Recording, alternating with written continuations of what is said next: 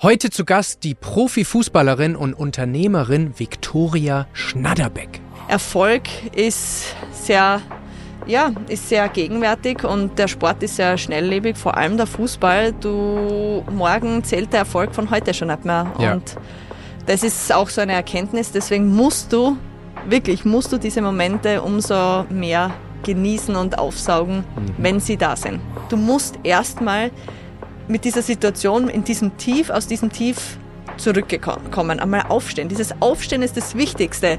Dass du dann wieder fliegen kannst, das passiert oft automatisch. Fuck, was, wie werden die Fans reagieren? Wie werden die Medien reagieren? Wird es einen Shitstorm gehen? Hat das Auswirkungen auf meine Karriere? Mhm. Sage ich ganz ehrlich, ich hatte bis zum Schluss, ähm, ja, ordentlich Angst, sich in den Spiegel schauen zu können und sich eingestehen zu können, dass es heute einfach scheiße ist. Und das muss ich so sagen, also auch auszusprechen, dass es einem nicht gut geht, auch das ist. Hey, Chris Sorell hier und das ist dein Podcast über das Auf und Ab des Lebens. Ich habe selten mit so einer inspirierenden Frau wie mit äh, Viktoria Schnatterbeck äh, gesprochen. Sie war äh, über neun Jahre Kapitänin der österreichischen Fußballnationalmannschaft, hat 83 Länderspiele gemacht, äh, war 2017 als ganz kleines äh, Nicht-Fußballland im Halbfinale der äh, Europameisterschaft. Sie hat elf Jahre beim FC Bayern München gespielt, wurde zweimal äh, deutsche Meisterin, einmal DFB-Pokalsiegerin, ist dann zu Arsenal London gewechselt, wurde da englische Meisterin und hat äh, vor einem Jahr ihr Karriereende bekannt gegeben, ähm, um dann als Unternehmerin, als Speakerin äh, durchzustarten. Sie wurde 2017 in Österreich zur Sportlerin des Jahres gekürt, wie ich nach diesem Gespräch äh, finde, völlig zu Recht. Äh, wirklich eine, eine sehr, sehr inspirierende Frau.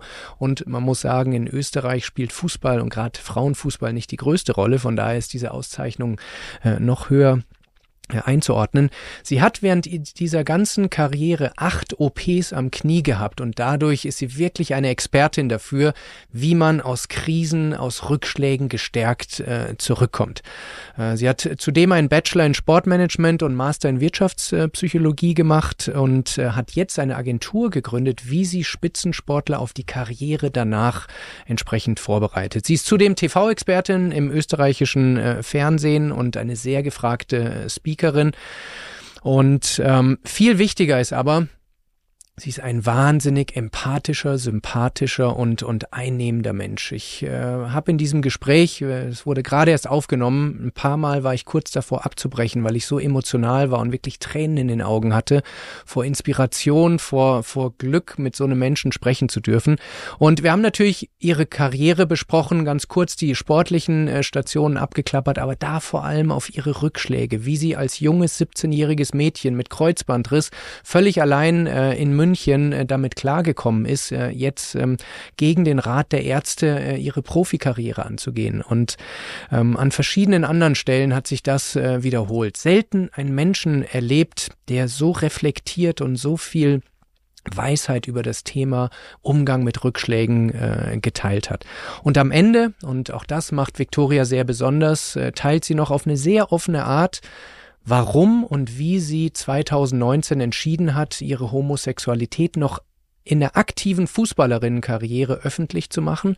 Auch das eine sehr bewegende Geschichte. Sie gibt uns tiefe Einblicke in ihre Emotionen, ihre Ängste, in ihre Sorgen, aber auch in die überwältigende Feedback äh, danach und äh, so, so vieles mehr. Ähm, ich werde mir die Episode auf jeden Fall noch ein zweites und drittes Mal anhören, um, um Notizen zu machen, was ich jetzt im Gespräch nicht machen konnte. Und ich wünsche äh, euch jetzt viel Vergnügen beim Auf und Ab von Viktoria Schnatterbeck. Heute eine ganz besondere Gästin. Im Auf und Ab Podcast sprechen wir immer darüber, wie wir aus Rückschlägen, persönlichen, beruflichen Rückschlägen stärker zurückkommen können. Und äh, ich habe heute einen Gast, der wahrscheinlich eine der glaubwürdigsten Expertinnen in diesem Bereich ist. Du hast äh, in einer Profifußballerinnenkarriere acht Knie-OPs gehabt, ähm, worüber wir im Detail sprechen werden. Also wenn sich jemand davon damit auskennt, wie man aus Rückschlägen gestärkt zurückkommt, äh, dann bist du es. Du hast sehr viele Höhen, äh, aber auch Tiefen in deiner Karriere erlebt. Liebe Viktoria, schön, dass du da bist. Freut mich ganz besonders. Ja, vielen Dank für die Einladung. Es freut mich auch sehr, dass ich hier sein kann. Und für mich als Fußballfan, die, die äh, den Podcast äh, verfolgen, wissen, dass ich selber mal Fußball gespielt habe in der Jugend noch beim FC Bayern. Äh, werden wir auch zukommen, dass das auch deine äh, langjährige Station war interessieren mich äh, gerade diese Schnittmenge, was man vom Fußball fürs Leben, fürs Business etc. lernen kann, äh, ganz besonders. Ich möchte mit einem Highlight Victoria äh, starten und zwar nimm uns doch mal bitte mit in das Jahr 2017 und zwar äh, zum 30. Juli, äh, ich, wahrscheinlich so gegen 20.30 Uhr ins König Wilhelm Stadion in Tilburg. Für die, die jetzt nicht ganz sattelfest sind, äh, was, ähm, was die Damenfußball-Historie äh, ist, äh, nimm uns doch mal mit, was da passiert ist, äh, was du vor deinem geistigen Auge hast. Und die meisten Menschen werden sowas nie live erleben. Deshalb äh, gerne so, so, so blumig, so persönlich, so emotional, äh, wie du es vor deinem Auge jetzt vielleicht äh, empfindest. Ich muss schmunzeln, weil natürlich Juli 2017, da kommt gleich das Sommermärchen auf, aber ich muss schon mal beichten, ich bin total schlecht mit Zahlen und auch mit Stadien. Das heißt, für mich Ende Juli kann es nur eins gewesen sein. Entweder war es das Viertelfinale bei der Europameisterschaft gegen Spanien oder das Halbfinale gegen Dänemark. Da musst du mir jetzt helfen. Es war Spanien. Es war Spanien, ja. Ähm, ist natürlich noch leichter zu erzählen. Eben Viertelfinale gegen Spanien man muss sich vorstellen, 2017, wir sind damals erstmalig zur Europameisterschaft gefahren mit Österreich, mit der kleinen Randnotiz, dass davor in Österreich und darüber hinaus keiner wusste, dass es gefühlt Frauenfußball in Österreich gibt mhm. und dass es eine doch relativ erfolgreiche Nationalmannschaft, ein relativ erfolgreiches Nationalteam gibt. Und dann fahren wir dorthin, starten in die Gruppe wirklich mit einem super Erfolg und wie es halt dann so ist, du bist im Flow und mhm. keiner hat dich auf der Rechnung. Du wirst komplett unterschätzt und so sind wir eigentlich da wirklich im Viertelfinale gegen Spanien gestanden. Auch damals schon sehr, sehr gute Mannschaft und wir wussten, wir werden jetzt nicht große Chancen haben, spielerisch die zu zerlegen. Ganz im Gegenteil. Wir werden uns auf unser Team berufen müssen. Wir werden mehr laufen müssen. Wir werden mehr Zweikämpfe gewinnen müssen. Wir werden mehr arbeiten müssen. Und genau das haben wir auch gemacht, sodass es nicht nur über 90 Minuten 0-0 stand, sondern eben auch über 120 Minuten 0-0. Und dann bist du in einer Situation, wo du eigentlich ja, geträumt hast, dass du es irgendwie so weit wie möglich rauszögerst, aber dann steht dieses Elfmeterschießen an. Und ähm, ja, das sind so Momente für einen, der außenstehend ist, ist total schwierig zu beschreiben, weil auf der einen Seite steht extrem viel ja, da am Spiel, aber auf der anderen Seite weißt du, du bist im Halbfinale wieder im historischen Schritt so viel näher und ähm, musst da jetzt erstmal performen. Und ich glaube, eine Sache, die mir da einfach sehr, sehr intensiv in Erinnerung geblieben ist, ist dieser Spirit, der da ja in der Luft gelegen ist. Du schaust auf der einen Seite die Spanier an, die waren todernst, die waren wirklich, die haben gewusst, die können eigentlich nur verlieren. Mhm. Und bei uns war genau das Gegenteil. Es waren, es, gleich Freiwillige ähm, da, die Elfmeter schießen wollten. Das war eine super Situation. Wir hatten diese Lockerheit, wir haben Scherze gemacht, wir haben gelacht. Es gibt tatsächlich auch ein Foto, wo, wo diese, wo wir in Spanien verglichen wurden. Also einmal diese strenge Mimik und einmal mhm. diese fast schon lockere und, und sorglose Mimik. Und dann ist es halt so kommen, wie es im Fußball oder im Sport manchmal kommt. Äh, der Fußball schreibt eben, das weiß man, unglaubliche Geschichten mhm. und das war eine Geschichte für die Ewigkeit für uns. Wir haben dann nämlich wirklich ähm, im Elfmeterschießen gewonnen und ja, das, das sind dann diese Momente auch, die du einfach, wo du hoffst, die, die, die Zeit bleibt oder die Zeit bleibt stehen und diese Momente halten irgendwie ein bisschen länger als nur für diese manchmal Millisekunden, wo mhm. du auf ein, ja, zusammengehst, umarmst, am Boden liegst und diese, diese Gesichter, diese Emotionen, das ist wirklich, ähm, glaube ich, auch das, was, was so wunderschön ist am Sport und vor allem natürlich dann, wenn du als Außenseiter, als Underdog mhm. in ein Turnier startest und das war wirklich ein, ein Tag für die Ewigkeit. Hat es für dich länger gehalten? Du sagtest gerade, man hofft, dass es länger als diese Millisekunden geht. Für mich war es eigentlich sehr bitter, weil ich bin dann wieder, also ich war in dem Turnier zweimal zur Dopingkontrolle und damals wieder zur Dopingkontrolle musste ich auftauchen und die sind da sehr streng. Also da gibt's wenig ähm, Raum, dass du sagst, okay, ich komme in einer halben Stunde oder nur in mhm. zehn Minuten. Du, ich habe die ganzen Momente in der Kabine verpasst. Mhm. Ähm, ich habe die Momente verpasst. Wir sind bekannt dafür, wo wir durch ja die Katakomben tanzen und wirklich ausgiebig feiern. Mhm. Und das ist was, was ich schon denke, oh, das, das wurde mir genommen. Mhm. Und ähm, Gott sei Dank konnte ich die Momente am Platz da noch genießen, aufsaugen und ja, wirklich jeden einzelnen Moment aufschnappen. Ähm, und natürlich haltet es dann oder noch den, den Tag oder die zwei Tage danach, aber im Turnier wie's, und wie es im Sport auch ist, Erfolg ist sehr ja, ist sehr gegenwärtig und der Sport ist sehr schnelllebig, vor allem der Fußball. Du, morgen zählt der Erfolg von heute schon nicht mehr. Ja. Und das ist auch so eine Erkenntnis. Deswegen musst du, wirklich, musst du diese Momente umso mehr genießen und aufsaugen, mhm. wenn sie da sind. Mhm. Da werden wir später auch noch drüber sprechen, wie das nach Karriereende aussieht, wie man solche Momente nochmal reflektieren kann. Jetzt ist deine Profikarriere nicht immer nur durch solche Highlights geprägt gewesen, sondern du sagst, du hast Titelfeiern und Talfahrten äh, erlebt, ähm, aber sie haben dich alle stärker gemacht, diese Erlebnisse, und darüber werden wir heute viel sprechen.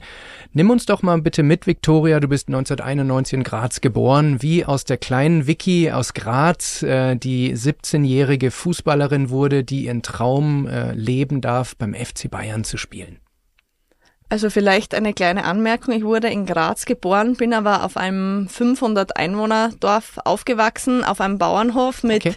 damals vier Generationen in einem Haus. Mhm. Ähm, ich sage das deswegen, weil das, glaube ich, schon ein entscheidender Faktor für mich war. Auch so diese ja, Werte der, der des Hartarbeitens, der Familie, des Zusammenhaltens und ähm, Urgroßeltern, die noch aus dem Krieg geflüchtet mhm. sind. Das sind schon, glaube ich, Dinge, die, die mich sehr geprägt haben, wenn man selbst als Kind diese Geschichten hört, aber dann weißt du, okay, es Dinge, du musst dir diese erarbeiten und letztendlich musst du auch was dafür tun, um dann rauszukommen aus, aus dieser, ja, in dem Fall Krieg. Da will man selber ja gar nicht irgendwie ähm, Vergleichen anfangen.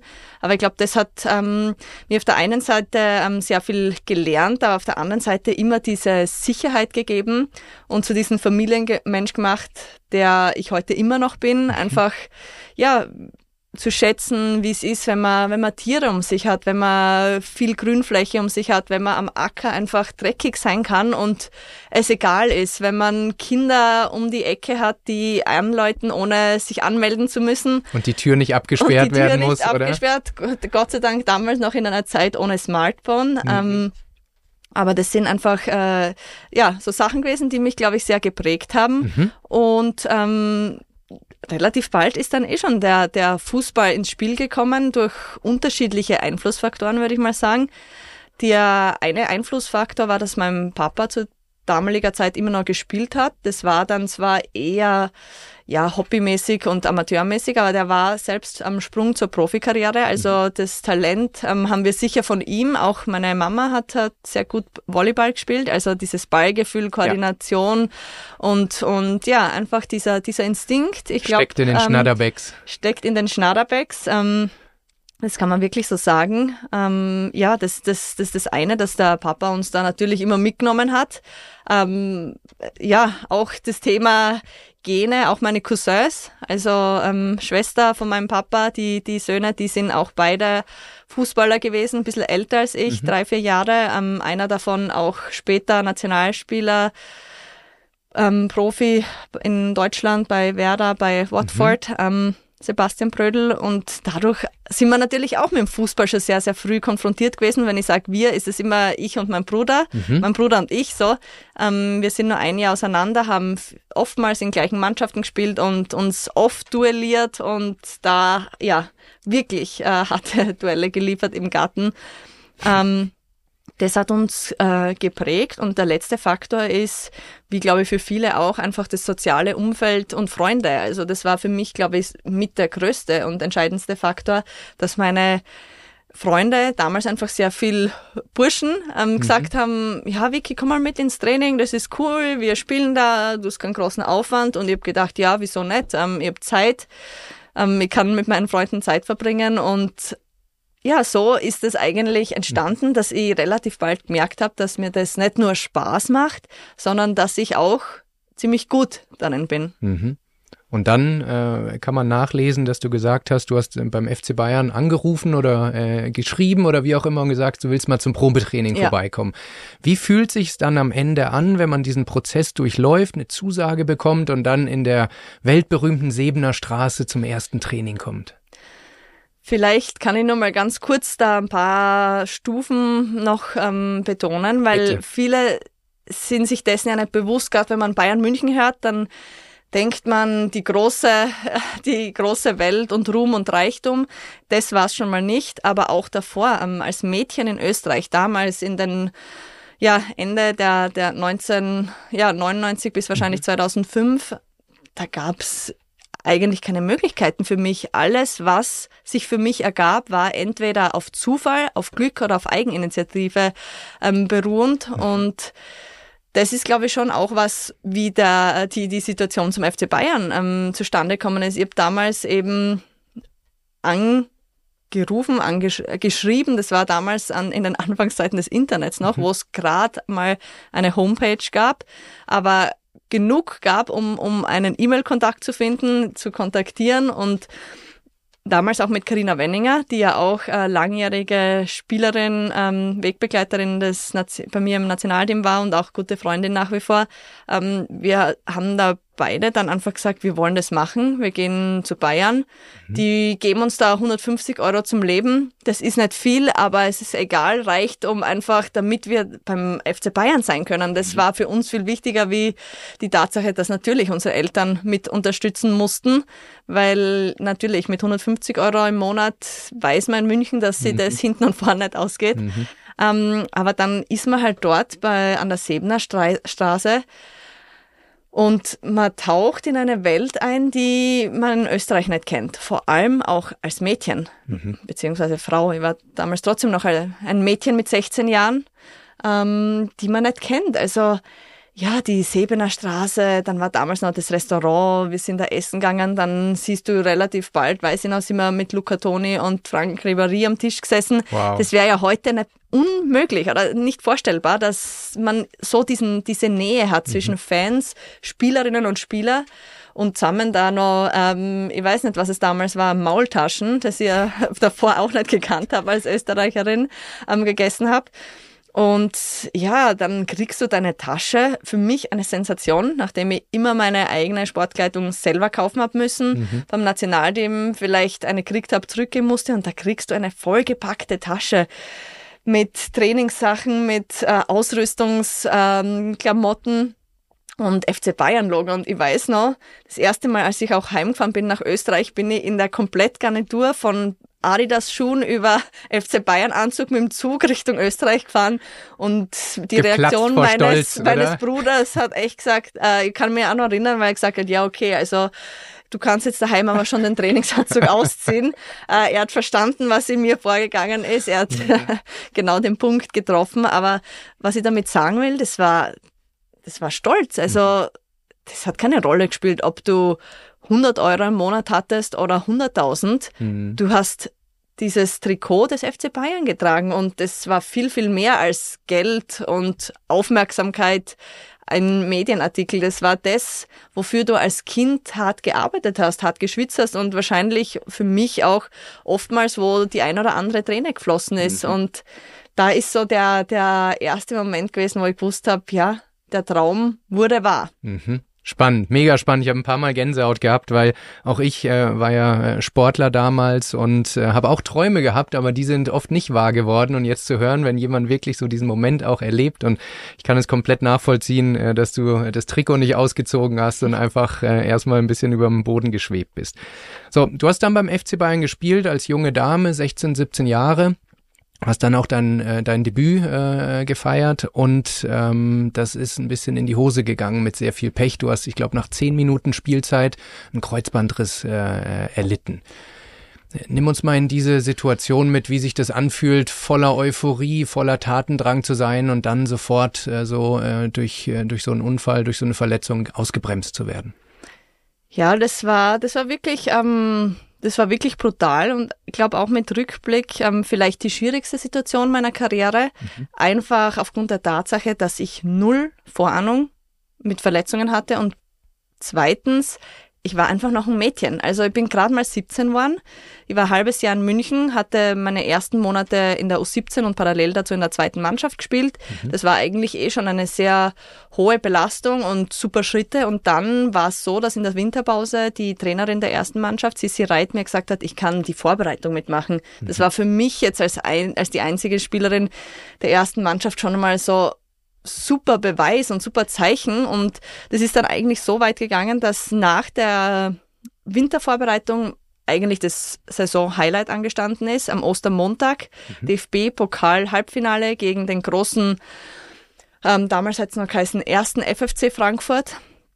Äh, alle Stars in der Mannschaft, die man halt aus dem Fernsehen der deutschen National, des deutschen Nationalteams kannte. Ähm, und das war ein Highlight und sie wollte mich im Kader haben. So hat's mal mhm. angefangen hast gewusst, Zuschauerrekord, Live-Übertragung, das war damals alles nicht normal und nicht selbstverständlich. Mhm. Ähm, das war schon die, die große, große Ehre und dann kam es noch eigentlich zum, zum absoluten Highlight für mich, fast wahrscheinlich schon unglaublich. Ähm, sie hat mich dann auch in die Startelf gewählt. Mhm. Und das als jüngste Spielerin, als Österreicherin, sage ich jetzt bewusst so dazu, weil das musste man sich erstmal erarbeiten, mhm. diesen, diesen Status mhm. über die Jahre. Und ähm, ja, das war wirklich, ich, wir waren am Vortag im Hotel. Das waren alles Dinge, die man so nicht kannte, die man so mhm. nicht hatte damals. Und ähm, ich war ja nervös. Ich war, ich glaube, ich war so aufgeregt und ich war so voller Vorfreude, dass man dieses Gefühl kennt. Ich vergleiche das immer, wenn du das erste Mal ein Date hast und richtig verliebt bist und dann merkst du schon dieses äh, Kribbeln im Bauch und die Hände fangen zum Schwitzen an und das Gefühl hatte ich permanent in der Kabine. Die große Liebe, sozusagen der Fußball. Ähm, ja, aber ich glaube, das war vielleicht auch ein bisschen mein Problem damals, mhm. dass ich so ähm, gehypt war, also für mich selbst, ja. ähm, dass ich wahrscheinlich mit einer gewissen, ja, das hat wahrscheinlich eine gewisse Spannung genommen in mir. Und das kennt man ja selber, wenn man weiche Knie hat. Mhm. Ähm, und so bin ich dann am Platz gegangen, ähm, eingelaufen, Hymnen, alles, das ganze Programm halt. Fans, du hörst, das Stadion ist voll, damals noch in Aschheim und trotzdem haben die ähm, Tribünen aufgebaut. Und ich bin gut ins Spiel gestartet und trotzdem hat man noch so ein bisschen diese, ja, dieses nervo nervöse Gefühl. Und es hat wirklich nicht lange gedauert. Vielleicht waren es zwei Minuten, vielleicht waren es drei Minuten, als ich so im Laufduell damals mit Ellie Krieger, US-Nationalspielerin, war und ich wusste, dass ich jetzt gleich den Ball haben werde. Ich war so diesen, ja, diese paar Zentimeter vor ihr. Aber bevor ich halt überhaupt den Ball berühren und erwischen konnte, hat es einmal einen lauten Kracher in meinem Knie mhm. gegeben und in dem Moment bin ich zu Boden, bin ich mal eingesackt, aber wirklich, und das ist für mich so wie in einem Film alles weitere abgelaufen, weil du denkst, zwei Minuten, jetzt liegst du da am Boden, du hast gespürt, dass da irgendwas passiert ist, du hast komplett, äh, das war so ein Gefühl, wie wenn du von außen, mhm. ja, dieses, dieses Gefühl, wenn, wenn du nicht in deinem eigenen Körper steckst. Mhm. Und dann denkst du euch, das, das kann doch nicht wahr sein. Das, das, das kann es weder, das kann es doch nicht gewesen sein und das, das muss jetzt irgendwie ein böser Traum sein. Das war wirklich ähm, für mich das Gefühl. Also ich habe mich fast ein bisschen geschämt, würde ich sagen, aber das, das so diese, ich habe es mir nicht glauben können. Mhm. Deswegen ist alles andere dann sehr in Trance verlaufen. Physios sind rein, Ärzte sind rein, die haben Tests mit mir draußen gemacht. Und für mich auf der einen Seite war diese ganz klare Erkenntnis, da ist irgendwas richtig anders und ich habe null Ahnung, wie das weitergehen soll. Aber auf der anderen Seite war für mich einfach dieser, dieser Entschluss, ich kann mich jetzt nicht auswechseln lassen. Es kann jetzt nicht schon vorbei sein. Also ich bin tatsächlich, obwohl wir da draußen Tests gemacht haben und gefühlt bin ich äh, ohne Stabilität da herumgelaufen, bin ich nochmal rein aber auch das war, das war, wenn du mit dabei bist, aber nicht Einfluss nehmen kannst. Das mhm. war wie, wie im Traum, wenn du, wenn du was machen willst, aber es passiert nichts. Ja. Und ähm, es ist dann eh nicht lang gegangen, als ich dann wieder zum Kopfball gegangen bin und als ich da landete, da glaube ich, ist so einiges mehr in meinem Knie explodiert und kaputt geworden und das waren dann auch Schmerzen, wo ich auch nicht mehr aufstehen konnte. Mhm. Und das war's dann und das war vielleicht nach sieben, acht Minuten und das war schon, ähm, ja, das war schon extrem. Das kann man nicht beschreiben, aber da ist für mich eine kleine Welt zusammengebrochen, weil dann kommt, siehst du im Hintergrund natürlich schon den Krankenwagen, der auf dich wartet, mhm. die du wirst abtransportiert, du siehst irgendwie diese Blicke von Freunden und Familie in den Stadien, die, die genau wissen, da ist irgendwas jetzt passiert und ja, man fühlt, man fühlt da schon irgendwie, ja, äh, ich fühle da immer noch mit und oder ich, ich fühle das immer noch, wie, wie weh das getan hat, ähm, auch emotional und irgendwie dies, du kannst es aber nicht einordnen. Mhm. Das ist das Schlimmste. Und ich glaube, diese, diese nächsten Minuten, wir sind dann ja gleich ähm, ins Krankenhaus nach Bogenhausen abgefahren mit meiner Mama im, ähm, im Krankenwagen. Und irgendwie natürlich, du weinst, du kannst es nicht glauben, du weißt nicht, was los ist. Und ich glaube, das erste Mal, als sie tatsächlich wieder bei Sinnen war, war dann im, im Arztzimmer, als mir dieser Arzt eben, ich würde mal sagen, relativ unsensibel, aber direkt gesagt hat, ich bin ja direkt mit Trikot hingegangen, mhm. ähm, dieses Trikot, das brauchen Sie nicht mehr, Frau Schnaderbeck. Sie haben sich alles in Ihrem Knie gerissen, inklusive Kreuzband. Und das mit dem Profifußball, das wird's nicht mehr. Hui. Und dann, ähm, ja, ich, ich glaube, dann, dann, dann ist für mich wirklich so das erste Mal diese Welt zusammengebrochen und so der, der Boden unter den Füßen weg, weg ge, gerissen worden. Und draußen waren, weiß ich noch, bin ich am Arztzimmer raus, da waren dann schon mein Papa, da waren dann auch schon Freunde gesessen und du, die warten natürlich auf deine Reaktion. Mhm. Und ich glaube, ich habe dann nur, ich weiß es nicht, aber dieses Trikot ausgezogen, hingeschmissen und gesagt, ähm, dieses werde ich nie wieder brauchen. Mhm. Und dann war eigentlich klar, egal was die Diagnose war, aber die war ziemlich scheiße und niederschmetternd. Ja, niederschmetternd und in dem Moment weißt du, du bist hier in München, eigentlich hast alles aufgegeben für deinen Traum und deine Familie muss aber morgen wieder nach Österreich, deine mhm. Freunde sind weg, du bist mhm. Jetzt wirklich allein. Du hast nicht einmal mehr den Verletzt, du hast mhm. nicht einmal mehr den Fußball. Mhm. Und das war wirklich, wo, wo, wo, dir, wo du diese Leere spürst und dich fragst, was mache ich eigentlich hier? Was, was soll das Ganze? Ja. Warum? Wie soll es überhaupt weitergehen? Mhm. Aber der Arzt sollte Unrecht behalten. Es kamen 14 Jahre einer, einer fantastischen Karriere mit, mit vielen Titeln, über die wir auch noch sprechen werden. Wo kam dieser Punkt, Victoria, von äh, dieser Lehre, wo du umgeschaltet hast und gesagt hast, okay, ich, ich akzeptiere das nicht, was der Arzt gesagt hat, ich weiß, dass ich es äh, anders machen werde? Ich glaube, für mich das erste Mal, als ich wieder diese Ziele hatte. Für mich war es klar, ich muss gesund werden. Mhm. Logisch, das würde jeder andere auch machen. Aber als ich dann in eine Reha kam, damals Consports, mit denen habe ich später auch noch im Ecos gearbeitet in München. Mhm. Ich sagte so bewusst, weil das war wirklich für mich ein Auffangbecken. Ich war in einer externen Reha, weil es damals auch noch keine Rehabteilung gab. Und ich wurde, habe zum ersten Mal gesehen, dass es andere Profifußballer gibt, bei Haching, bei 60, eine Tennisspielerin, die auf höchstem Niveau spielen, aber auch verletzt sind, die mhm. sich zurückarbeiten. Ich hatte auf einmal Vorbilder, ich hatte auf einmal ähnliche Menschen um mich, die den gleichen Weg gehen und ich hatte Leute, in dem Fall Trainer, die mir einen Plan geschrieben haben, die mir ein Ziel gemacht haben, die Meilensteine mit mir besprochen haben und ich habe mich auf einmal aufgefangen gefühlt. Das heißt, und das die Lehre wurde langsam wieder gefüllt mit, äh, genau, äh, mit, das wurde mit Inhalten. Wieder, ja, also mit auf der einen Seite Ziele, aber was ich sagen will, auch mit Gleichgesinnten mhm. und Leuten, die an mich geglaubt haben, ja. die einen klaren Plan für mich hatten und die nicht gesagt haben, wir machen das, damit du irgendwann wieder ins Büro arbeiten gehen kannst, sondern wir machen das, damit du wieder zurück am Platz gehen kannst und Tag X ist das Ziel, dass wir hier das erste Mal am Platz stehen. Mhm. Und das war für mich ein Augenöffner, dass ich Leute hatte, und wenn es nur wenige waren in dem Moment, die an mich glaubten. Ja wichtig. Ich glaube, es ist generell ein Thema, was sich durchzieht, wie man mit Krisen umgeht. Das werden wir später noch auch ein bisschen methodischer besprechen. Aber wenn man Menschen an der Seite hat, die einem, wenn man selber vielleicht aufgehört hat, an sich zu glauben, auch wenn es nur für einen Moment ist, die, die diese Lücke füllen und an einen glauben, ist auf jeden Fall ein wichtiges äh, Element.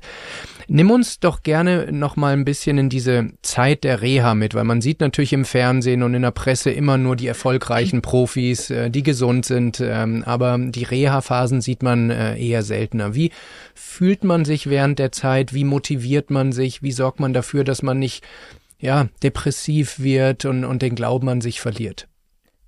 Ähm, man muss ja natürlich unterscheiden, diese Reha-Phase vielleicht in meinen letzten Profijahren oder in meinen Anfangsjahren, weil die Realität war, dass ich in der Früh in die Schule gegangen bin, wahrscheinlich bis zwei, von zwei bis vier gab's Nachhilfe mhm. und von fünf bis neun war ich in der Reha. Okay. Da bin ich mit dem Fahrrad hingeradelt, Auto gab's noch keins habe mich sozusagen schon aufgewärmt, war dann dort, habe Physio gehabt, habe mein Training gehabt und bin um neun heimgeradelt bei Dunkelheit durch ähm, ähm, ja, durch den Wald durch, wirklich da in, in Sendling, wir haben in der Nähe der Sebener Straße auch gewohnt mhm. und ähm, bin dann um halb zehn daheim gewesen, habe gegessen bis und habe dann von zehn bis elf noch Hausaufgaben gemacht, gelernt, um dann am nächsten Tag um sechs wieder aufzustehen und das tagtäglich. Also ich hatte mal erstens keine Zeit zum Nachdenken, mhm. was wahrscheinlich auch ein Stück weit gut war, aber auch ein Stück weit gefährlich, weil ich teilweise auch vergessen hatte zu essen. Okay. Gerade in meiner ersten Phase und wo es mir wirklich nicht so gut ging nach der OP. Ähm, da hat sich selbst meine Mama dann geschreckt, als sie mich wieder sah. Aber das war einfach aus, aus Stress, aus zu vieler Zweifach-, Dreifach-, Vierfach-Belastung. Mhm. Und das hat sich dann irgendwann aber eingependelt. Und ich habe schon verstanden, ich muss da gute Routinen entwickeln. Und dann sieht eine Reha eigentlich ähm, ja so aus, dass du eigentlich die Physiotherapie hast, also wirklich Behandlungen, und dann hast du aktive Trainingseinheiten. Mhm. Und je nach Stand oder nach Schwere der Verletzung, je nach Stand und Fortgeschrittenheit deiner Reha, bist du in unterschiedlichen Phasen. In einer Phase musst du vielleicht erstmal Muskel aufbauen, dann musst du vielleicht ähm, irgendwann wieder, ja, kannst du zum Laufen beginnen. Irgendwann ist der Schritt, wo du wieder am Platz zurückgehst. Mhm. Also mhm. da bist du ja in unterschiedlichen Phasen und selbst in einer Kreuzbandphase, wo du sechs bis neun Monate raus bist, hast du aber diese Meilensteine, mhm. die du Tag für Tag erreichst und vielleicht auf die du dich konzentrieren musst. Und wenn du einmal merkst, dass du das erste Mal wieder springen konntest, dass du das erste Mal gehen konntest, dass du das erste Mal die Schiene weglegen konntest, dass du gemerkt hast, du brauchst vielleicht oder siehst das erste Mal einen Muskel an deinen Beinen, wo jeder sagt, ja, das ist doch selbstverständlich, aber in dem Fall ist es nicht selbstverständlich und es sind diese kleinen, großen Erfolge, ja. die es einfach aus meiner Sicht auch gilt zu feiern. Ja, absolut. Und ich fühle das komplett, was du sagst. Ich selbst hatte Gott sei Dank nie einen Kreuzbandriss, aber drei Bänderrisse im Sprunggelenk und dieses Gefühl, wenn man die Manschette abnimmt, die ersten Belastungstests wieder mal, ähm, das sind wirklich äh, Dinge, die sich äh, fast größer als ein sportlicher Erfolg äh, anfühlen. Die Zeit beim FC Bayern waren dann elf Jahre ähm, mit zwei deutsche Meistertiteln. Und man muss sagen, anders als im Männerfußball hat der FC Bayern ja nicht das Dauerabo auf die deutsche Meisterschaft. Da gibt's ja andere äh, Teams auch, die deutlich dominierender sind. Also diese zwei Meisterschaften waren echte Highlights, kann man sagen, oder? Absolut. Also das war damals nach 2012, wo wir unseren ersten Titel oder meinen ersten Titel mit dem DFB-Pokal gewonnen habe was mehr eine Sensation war oder nicht mhm. zu erwarten, war dann dieses Jahr 15 und 16 mit der zweifachen Meisterschaft, glaube ich, wirklich der Schritt, wo man wusste, mit dem FC Bayern ist ab sofort zu rechnen. Also mhm. die gehören zur Elite, was davor nicht der Fall war. Ja. Aber man muss dann schon, wenn man das jetzt, wenn man zurückblickt, schon ganz klar sagen, was da auch passiert ist. Also der Trainer muss man wirklich ihm auch anrechnen. Tom Wörle hat damals den Kader krass verändert. Ich glaube, ungefähr zehn Spielerinnen mussten gehen. Okay. Zehn Spielerinnen, wo wir natürlich davor schon eine kleine Familie waren. Wir sind zusammen aufgewachsen, wir sind zusammen in die Schule gegangen zur Nachhilfe. Wir haben wirklich sind zusammen von Mädchen zu, zu Frauen geworden. Und dann wirst du, wird dir diese Familie genommen, die wird auseinandergerissen. Und auch wir haben das erstens nicht verstanden. Aber dann sind im Gegenzug neue Spielerinnen, internationale Top-Spielerinnen, Nationalspielerinnen gekommen, weil es diese Vision gab, wir wollen die Besten sein. Mhm. Und ich glaube, erst im Nachhinein verstehst du natürlich, was, was da passiert, weil plötzlich gab es eine Mannschaft, die nicht nur qualitativ auf höchstem Niveau gespielt hat, sondern die ganz klar diesen Fokus hatte, wir wollen gewinnen. Mhm. Und wir werden alles dem Erfolg unterordnen. Und das war schon nochmal so eine andere Marschroute und entweder du warst on board mhm. oder du hattest eh keine Chance. Du hattest keine Chance zum Überleben in dieser Mannschaft, in dieser starken Mannschaft. Und das war für mich nochmal so die Zeit, wo wirklich dieser Erfolg nochmal einen anderen Stellenwert bekommen hat und diese Wichtigkeit von Erfolgen mir klar wurde und jetzt dann auch langsam so dieses Bayern-Gefühl mir in mir, mir, mir, mir auch gewachsen ist und wo du weißt, du musst performen und das ist die Erwartungshaltung, die du an dich hast. Natürlich war das damals trotzdem noch in den Anfangsjahren, aber das waren, war, würde ich mal sagen, wirklich der Startschuss einer Situation, wie sie heute ist. Natürlich nicht ganz so klar, war mit Bayern ganz immer im Titelkampf dabei. Mhm. Und ähm, ich glaube, das war für mich einfach sehr, sehr spannend und dann auch natürlich darüber hinaus eine Teamkultur zu kreieren, die viel diverser war, als sie in den Jahren davor war, mit weiß nicht wie viel unterschiedlichen Nationalitäten, mit unterschiedlichen Typen, Charakteren. Mhm. Das heißt auch, du musstest diese Mannschaft erstmal bilden und das ist uns relativ schnell gelungen. Stark, richtig stark. So, dann wurde es irgendwann Zeit, weiterzugehen. Ähm, du bist zu Arsenal London gegangen, äh, in die äh, Premier League. Äh, und äh, du sagtest in einem Artikel, dass es für dich sportlich, aber auch menschlich der nächste Schritt war. Du bist ein Freund von Veränderungen, von, äh, von Weiterentwicklungen. Und auch hier war es so, dass du ziemlich früh in deiner neuen Mannschaft wieder von einer Verletzung, in dem Fall von einem, von einem Knorpelschaden, äh, gebremst wurdest aber ähm, dass du die Reha so hinbekommen hast, dass du zum äh, Saisonende trotzdem wieder fit wurdest und dann auch tatsächlich die englische Meisterschaft äh, gewinnen konntest. Wenn du jetzt mal den Titel Deutsche Meisterin ähm, und englische Meisterin vergleichst, was ist gleich und was ist ganz unterschiedlich? Die deutsche Meisterschaft oder Meisterschaften ähm, waren insofern anders, weil das wirklich das erste Mal war. Und mhm. jedes erste Mal erfolgreich sein ist ganz besonders. Mhm. Und ich hatte damals auch in Deutschland natürlich ähm, eine ganz klare Rolle. Ich hatte da beide Saisonen eigentlich den Großteil gespielt. Ich war in der ersten Saison die letzten zwei Spiele nur raus, gesundheits- oder verletzungsbedingt. Mhm. Aber das muss man einfach sagen und so ehrlich muss ich als Sportler sein.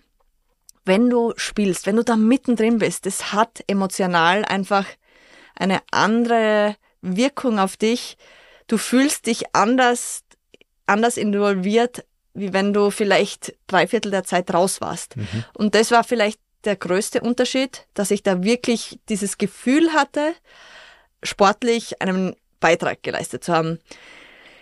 Bei der englischen Meisterschaft war das vielleicht weniger der Fall. Da war ich erst zum Schluss hin fit, hatte natürlich viel, viel weniger Einsatzzeiten, bin dann zum Schluss reingekommen, habe genau dort, wo wir die Meisterschaft gewonnen haben, von Anfang an gespielt. Das war jetzt nicht dieses Gefühl, dass ich sportlich da die größte Rolle gespielt habe in der Mannschaft. Aber persönlich war das gefühlt dafür der größte Erfolg, weil da ist es nicht darum gegangen, wer hat wie viele Tore gespielt, wie viele Einsatzzeiten gehabt, sondern ich habe gewusst, was hinter mir liegt, welche Verletzungszeit hinter mir liegt und nach der Verletzung hätten, glaube ich, wirklich die meisten echt nicht mehr gedacht, dass ich wieder Fußball spielen kann. Mhm. Und dann kommst du zurück, schaffst es wieder, spielst da und gewinnst die Meisterschaft. Das war viel mehr als nur ein Meistertitel. Das war irgendwie dieser dieses Happy Ending einer wirklich Misere und harten und schwierigen Zeit. Und das war der, der individuelle Titel des Comebacks eigentlich. Ja, mega, mega stark. Und du sagst ja, dass gerade diese Phase und auch Covid dich mental noch viel, viel stärker gemacht haben. Jetzt ist mentale Stärke für Menschen, die nicht so im Profisport sind, immer so ein bisschen so ein abstrakter Begriff. Also woran merkt man als Sportlerin oder woran hast du gemerkt, dass du mental stärker geworden bist? Wie fühlt sich das an? Woran macht man das fest, dieser, dieser Fortschritt in der mentalen Stärke? Das ist eine sehr, sehr gute Frage und sehr komplexe Frage. Man merkt, glaube ich, es dadurch, wenn wieder ein Rücktritt oder ein Rückschlag eintritt, ob das jetzt eine Verletzung ist, ob das Covid ist, ob das die Tatsache ist, dass du mal nicht in der Startelf äh, mhm. gewählt bist, wie gut und mhm. wie schnell du dich davon erholst. Okay. Ich glaube, das ist das Entscheidende. Erstens ist schon mal die Frage, wie ist mein Mindset, wie gehe ich damit um? Suche ich meine Fehler bei den anderen oder fange ich bei mir an? Kann ich am nächsten Tag schon sozusagen die, ähm, den Fokus auf die nächste Aktion richten oder bin ich noch immer bei der Entscheidung, dass ich nicht in der Startelf war? Okay. Das ist diese Schnelle und auch, wie gehe ich damit um? Fange ich jetzt an, mit dem Finger zu zeigen? Gehe ich in die Runde der Spielerinnen, die eh über alle anderen redet, wo ich super reinpasse? Oder sage ich bewusst, ich gehe dorthin zu den Leuten, die mich pushen, die sagen, vielleicht musst du das anders machen, vielleicht musst du das besser machen. Ich konzentriere und bleib bei mir, konzentriere mich auf mich und schau, was kann ich jetzt eigentlich wirklich anders machen, woran liegt's? Und das sind genau die zwei Dinge, wenn man sich selber reflektiert. Dazu ist es natürlich wichtig, das zu reflektieren, um es zu erkennen. Mhm. Aber wie man merkt, wie stark man ist, wie stark mhm. man mit eben einer Verletzung umgehen kann, wie ehrlich man mit sich selber sein kann, wie stark man sich auch reflektieren kann. Auch das ist mentale Stärke für mich, ja. ähm, sich in den Spiegel schauen zu können und sich eingestehen zu können, dass es heute einfach scheiße ist. Und mhm. das muss ich so sagen. Also auch auszusprechen, dass es einem nicht gut geht. Auch das ist mentale Stärke, die mhm. man natürlich erst über Jahre entwickelt. Und ja, das sind, glaube ich, mal so zwei Punkte, aber mhm. die, an denen ich es festmache. Ja, richtig, richtig stark. Ähm, kann ich auch aus persönlicher, wenn, jetzt wo du es gesagt hast, habe ich ein paar Gedanken gehabt und es stimmt. Man hat verschiedene Phasen, verschiedene, wie man sich auch körperlich unterschiedlich stark fühlen kann. So kann man mal stärkere Gewichte oder schwierigere Gewichte heben und, und mal eben, eben nicht so sehr.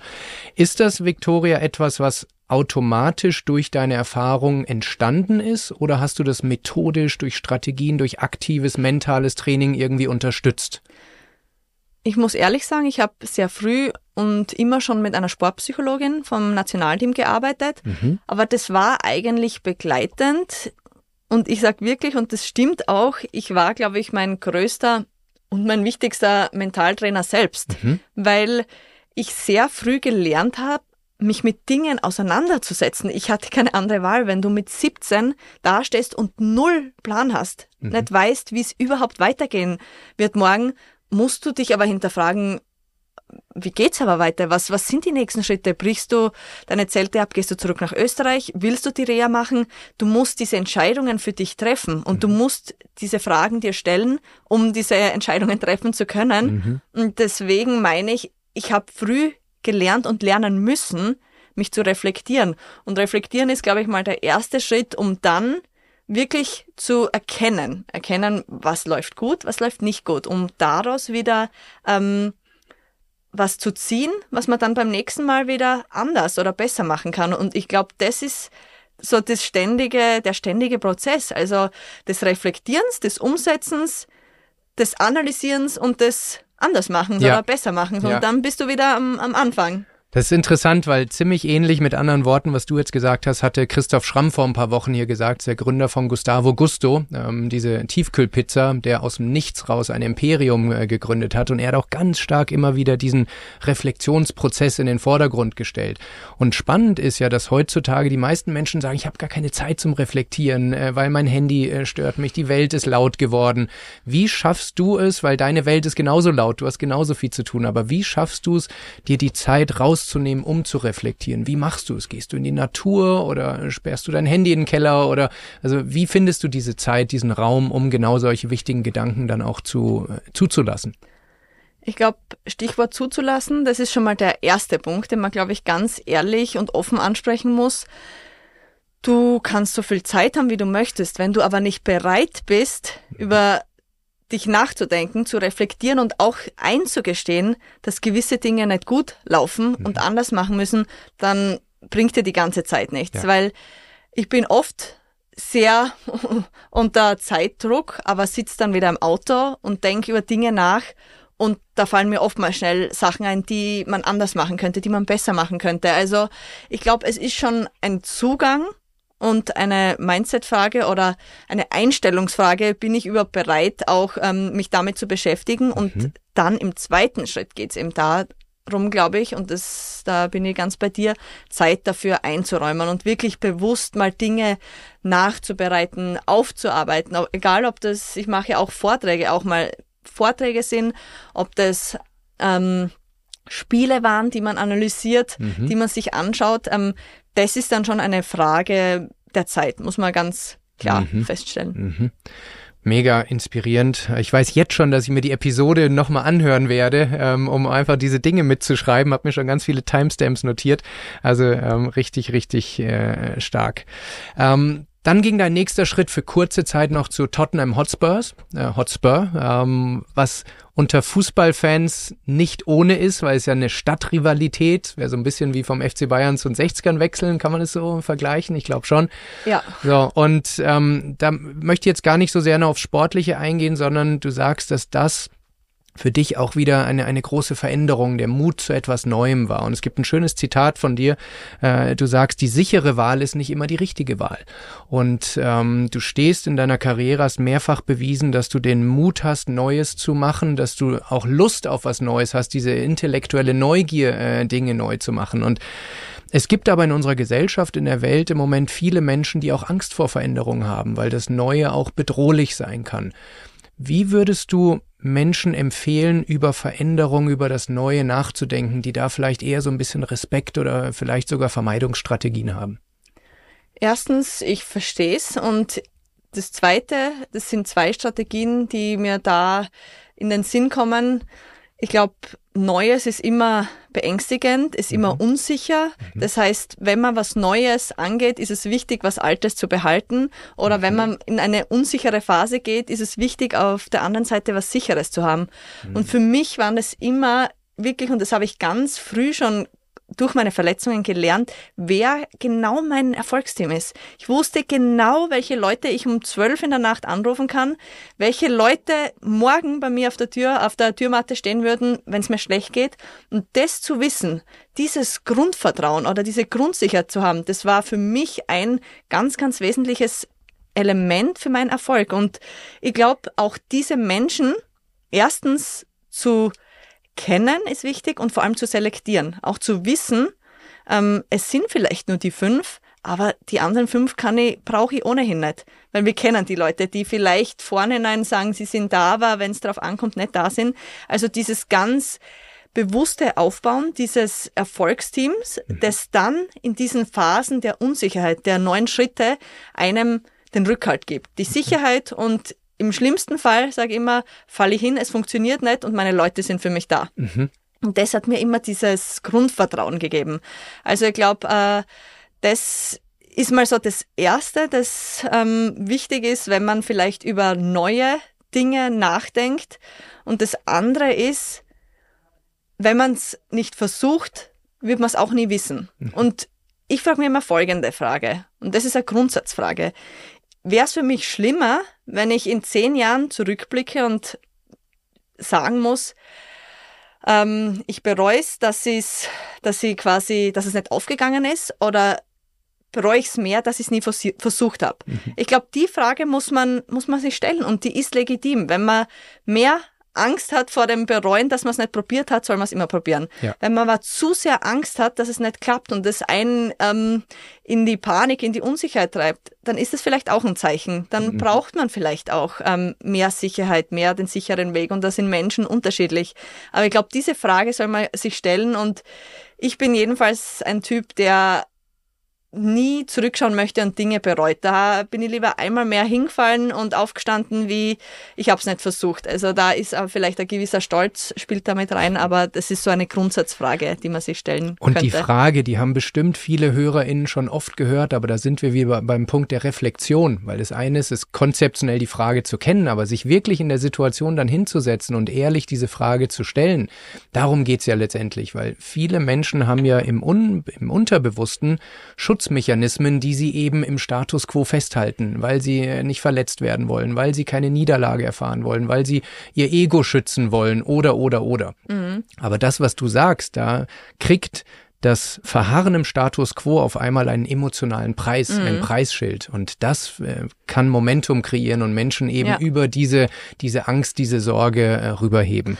Darf ich da vielleicht nur Bitte. einhacken, weil das ist mir auch ganz, ganz wichtig an der Stelle zu erwähnen. Ich hatte oder habe vielleicht das Glück, auch von Natur aus ein Mensch ich bin ein Mensch, der sehr viel reflektiert. Das ist, glaube ich, auch mein Naturell. Mhm. Aber, und das ist mal ganz wichtig an der Stelle zu sagen, ich glaube, das Wichtigste ist auch, sich Hilfe zu holen und zu nehmen, wenn man nicht weiterkommt und auch bewusst mit Leuten zu arbeiten, ob das Psychologen sind, ob das Therapeuten sind, ob das Mentaltrainer sind, Trainerinnen sind, egal wie man es betitelt, aber die vom Fach sind, die Experten sind, die ja. Fragen stellen können, die eben diese Reflexion einleiten. Ich glaube, das ist wirklich ähm, vielleicht sogar das wichtigste Learning, mhm. offen zu sein, die Hilfe anzunehmen, wenn man selbst nicht weiterkommt. Absolut. Und das, wenn ich das ergänzen darf, idealerweise nicht an einem Punkt, wo man schon im tiefroten Bereich ist, denn viel früher angefangen im Prozess hat man noch viel mehr Handlungsoptionen, um, um sich da Hilfe zu holen. Ich kann eine persönliche äh, Anekdote dazu ergänzen. Ich bin vor drei Wochen Vater geworden. So, und Dankeschön. Bub oder Mädchen, oder darf man das sagen? Ein, ein Leo. Ein, ja. ein Leo. Genau. Ah, äh, macht mega Spaß. Ähm, aber ich habe natürlich als Eltern keine Erfahrung. So. Mhm. Ich weiß, was ich mit meiner Seele Gutes und Schlechtes gemacht habe und habe natürlich äh, Vorstellungen, was ich meinem Sohn weitergeben möchte und was nicht. Und jetzt bin ich auf keinen Fall in der Fraktion, alles richtig machen zu müssen und über zu behüten und Curling-Eltern, so ist nicht so meine Ecke, aber trotzdem habe ich für mich gesagt, ich möchte in regelmäßigen Abständen mit jemand, der sich gut auskennt, einem Familientherapeuten oder Mentaltrainer oder wie auch immer, ähm, sprechen, um die Vorstellung, die ich persönlich habe, einfach zu challengen, ob ich da auf einem guten Weg bin. Mhm. Und gar nicht aus einer konkreten Not jetzt schon raus, sondern einfach genau aus der Beobachtung, wie du sagst, es gibt Menschen, die können das besser als ich. Und sich da früh Hilfe zu holen, bin ich einfach ein großer Freund von. Ja, genau. Und auch vielleicht eine externe und neutrale Sichtweise zu bekommen. Ich glaube, das hilft ja dann oftmals auch schon, weil ich kenne es ja selber, in gewissen Dingen ist man dann so drinnen und so, ja, zerfahren oft schon und man hat gar keine neutrale, ja, Sichtweise mehr.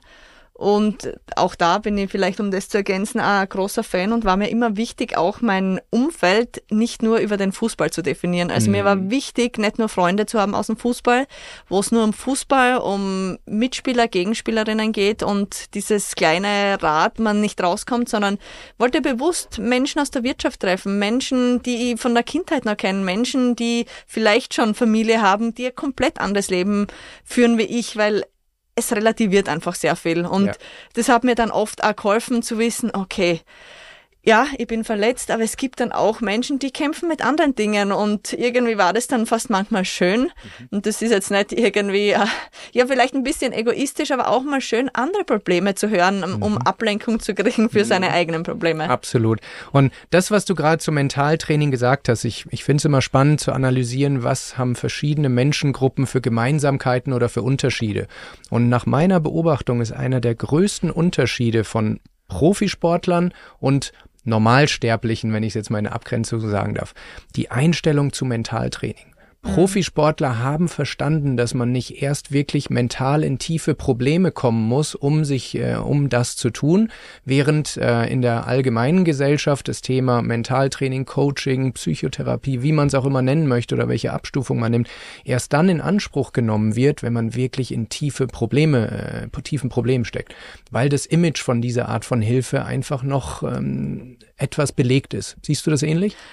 100 Prozent und absolut. Also im Profisport ist es so ein Element, wie man besser werden kann. Genau. Und im ja, Normalleben unter Anführungszeichen ja. ist es so ein Thema, das noch stark tabuisiert wird. Und ja. das ist der große, große Unterschied. Mhm. Im Sport wird es als Stärke, im Privaten als Schwäche gesehen. Ja, absolut. Okay, so jetzt, äh, wir könnten noch stundenlang über deine spannende Karriere sprechen, machen wir vielleicht noch mal im zweiten Teil, aber auch die hat irgendwann ein Ende gefunden. Letztes Jahr im August hast du dich dazu entschieden, deine äh, Profisportlerkarriere ähm, äh, zu beenden und bist sehr, sehr nahtlos in deine zweite Karriere als Unternehmerin, als inspirierende Speakerin äh, übergegangen was nicht viele schaffen. Wir werden später noch über deine Agentur sprechen, wie du auch andere äh, SportlerInnen in diesem Bereich äh, unterstützt. Aber ähm, ein deiner Speaking-Titel, äh, den ich recherchiert habe, finde ich genial, ist aus Rückschlägen Rückenwind machen. Äh, nicht nur, weil es eine schöne Alliteration ist, äh, sondern weil das natürlich eins der Hauptprobleme ist, die die Menschen äh, beschäftigen. Äh, du sagst, dass du ein Rezept dafür hast und wir wollen jetzt natürlich nicht zu viel von deiner Keynote vorwegnehmen. Das können die, die Menschen, die das interessiert, können dich sehr, sehr gerne buchen.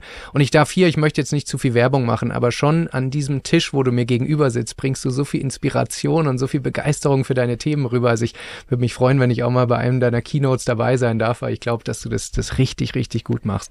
Sehr gern. So, aber für die Menschen, die jetzt hier zuhören, was sind Elemente aus deiner Sicht, aus deiner ganzen Erfahrung, wie man diese Rückschläge eben nutzen kann, um sie in Rückenwind, um sie in, in ein noch stärkeres Ich umzuwandeln?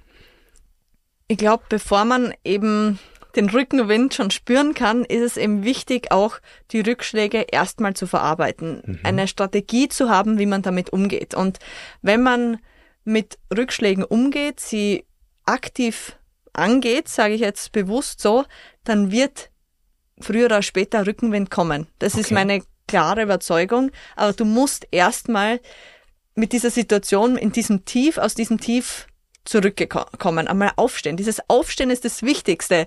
Dass du dann wieder fliegen kannst, das passiert oft automatisch. Wenn du Darf ich da einhaken, Victoria? Weil ich glaube, da, da geht schon das Problem bei vielen Menschen los, dass viele den Kopf in den Sand stecken, weil es zu weh tut, die Emotionen zuzulassen, die Niederlage zu fühlen. Also wie können wir Menschen helfen, dass sie diesen Verarbeitungsprozess mhm. auch tatsächlich angehen und nicht einfach nur irgendwo in eine Schublade packen und es äh, irgendwo im Unterbewusstsein vergraben? Du hast es genau angesprochen und das ist einer meiner Strategiepunkte. Also ich habe mir tatsächlich mal zehn Versprechen gegeben. Das ist jetzt nicht aus irgendeiner Keynote entstanden, sondern ich habe die in London damals bei der angesprochenen OP, erste OP und Verletzung in London, damals sechste und siebte OP hm. am rechten Knie, habe ich, ich war wirklich da, ich konnte nicht mehr. Ich war mental, ich war geistig im Loch, ich konnte gefühlt gab es für mich null Aussichten. Da habe ich gesagt, okay, ich brauche jetzt irgendwas, an dem ich mich festhalten, orientieren mhm. kann, an dem ich mich irgendwie verbindlich zeige. Und ich habe da wirklich diese zehn Punkte aufgeschrieben und meine Unterschrift drunter gesetzt. Mhm. Und die habe ich aufgehängt, damit ich wusste, das ist nicht nur an diesem Tag entstanden, sondern diese Verbindlichkeit habe ich jetzt mir gegenüber. Und das war, hat wirklich stark funktioniert. Und jetzt komme ich auf den ersten Punkt, den du angesprochen hast. Diese Emotionen, auch zuzulassen. Ich glaube, das ist mit das Wichtigste. Ähm, ich habe nahestehende Menschen verloren schon in meinem Leben. Das war ähm, meine Großeltern, wo das ähnliche Prozesse sind, die ich festgestellt habe, wie bei einer Verletzung. Du bist erstmal in einem Trauerprozess. Du mhm. bist erstmal am Boden zerstört. Irgendwie ist alles durcheinander und du weißt nicht, wie es weitergehen soll. Aber ähm, Fakt ist, du musst erst einmal zulassen, dass es so ist. Du musst einmal einfach loslassen und weinen. Und mhm. ich bin da auch, kann das vielleicht nicht immer und vor jedem, aber ich kann es vor gewissen Menschen. Und ich glaube, das ist das Wichtigste, dass du einfach diese Phasen hast, wo du mal wirklich Rotz und Wasser heulst, wo du mal sagst, wie scheiße alles ist, wo du mal antworten kannst, es geht mir nicht gut, wo du einfach einmal nur zwei Tage im Bett liegst und dir auch selbst eingestehst und zugestehst, dass es okay ist. Dass es okay ist, dass du da jetzt einfach mal so richtig diese Down-Phase hast. Und dann kommt aber wieder diese Phase. Bei mir waren das immer so nach, meistens ist es relativ schnell gegangen, nach zwei, drei Fa Tagen, wo dann, wo ich gemerkt habe, okay, das hat jetzt irgendwie, das war befreiend, das hat gut mhm. dann, aber was jetzt? Es gibt ein schönes Zitat dazu, ist Englisch, aber es passt genau da rein und was mir extrem hilft, und zwar in allen Phasen, egal ob in Tiefen, in Höhen, das einzuordnen. Das heißt, this too shall pass. Also ja. auch das wird vergehen. Es klingt ja. wahnsinnig abgedroschen, aber wenn man das ja. wirklich glaubt und aus Erfahrung auch spürt, wir haben im Vorgespräch gehört, dass es natürlich beim dritten Mal Rückschlag einfacher ist als beim ersten Mal, wenn man die Erfahrung gemacht mhm. hat, dass jedes Tal irgendwann auch mal durchschritten ist. Ja. Und das ist das, was du sagst, wenn man mal, es kann zwei Tage dauern, vielleicht dauert es auch mal zwei Wochen, aber es wird vergehen. Genau. Erstens, es wird vergehen und zweitens, du bist nicht allein, mhm. weil auch in der Situation, wo alles sehr ich habe es eh gesagt vorher, sehr eng wirkt und du das Gefühl hast, du bist die Einzige auf der Welt, die gerade dieses Problem hat, muss man wissen oder sich einfach nur im Hinterkopf irgendwo wissen, dass es nicht so ist, dass du nicht allein bist. Und ich glaube, allein das ist schon dieses Gefühl, das ja nicht ganz so einsam macht. Und ähm, das sind zwei, zwei wichtige Sachen, aber eben diese Emotionen zulassen im ersten Schritt und dann im nächsten Schritt wirklich, und das ist, finde ich, so wichtig und an das ich mich immer wieder erinnere, äh, jetzt im privaten, im beruflichen, gerade mit meiner Agenturgründung. Ich bin ein sehr ungeduldiger Mensch, aber wirklich im, in, im Hier und Jetzt zu bleiben. Mhm. Wirklich von Tag zu Tag zu schauen und manchmal gar nicht an übermorgen zu denken, an das nächste Spiel, an die nächste Möglichkeit, an das, sondern einfach nur an die nächste Aktion, an die nächste Übung in der Reha, an die nächste, an den nächsten Pass im Fußballtraining, an den nächsten Anruf im Berufsleben. Also du kannst es immer anwenden und manchmal überlegen, aber was wäre und was ist überhaupt, wenn das eintritt.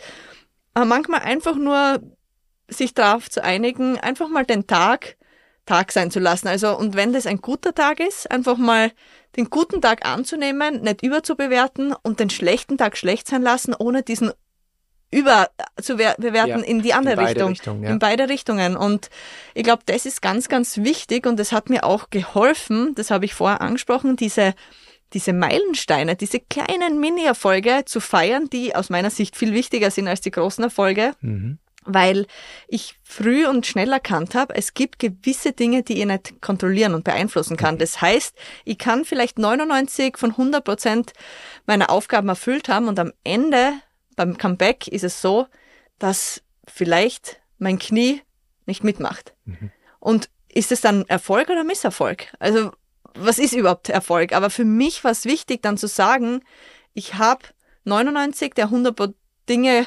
umgesetzt und machen können und war erfolgreich. Ich habe alles dafür getan, aber beim letzten Schritt, der liegt außerhalb meiner Kontrolle. Deswegen habe ich vielleicht dieses Comeback nicht geschafft.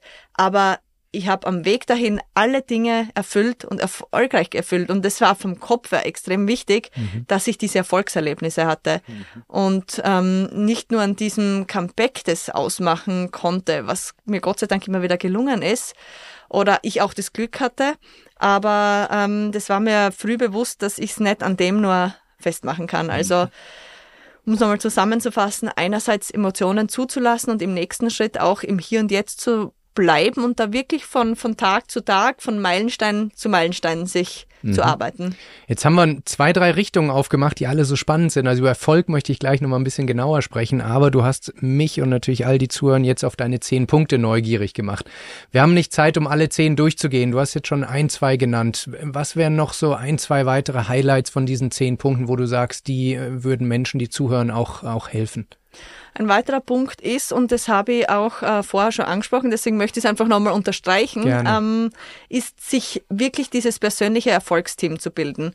Mhm. Und das ist mir wirklich in meinen Verletzungsphasen Gott sei Dank sehr, sehr gut gelungen. Und das ist auch irgendwie das Absurde im Leben, dass du in diesen schlechtesten Phasen deines Lebens oftmals die besten Menschen und auch die schlechtesten Menschen erkennst, ähm, weil es ist einfach dort da bist du nicht in der Grauzone, da bist du wirklich im Schwarzbereich oder in Erfolgsphasen im Weißbereich. Also ähm, und ich glaube, zu wissen, wer wirklich für dich da ist, ähm, auf diese Menschen zu bauen, wirklich zu wissen, wer, und diese Frage kann man sich stellen, wer würde sich von Herzen für mich freuen, wenn ich eine persönliche Auszeichnung kriege, erfolgreich bin und wer leidet genauso mit, wenn ich mich heute verletze. Und dann reduziert sich die Liste eh schon einmal. Mhm. Und wenn du dann auch noch weißt, dass es vielleicht manche Menschen gibt, die aus unterschiedlichen Gründen, für mich war das immer das, über andere Menschen zu, zu reden und mhm. zu urteilen, das, das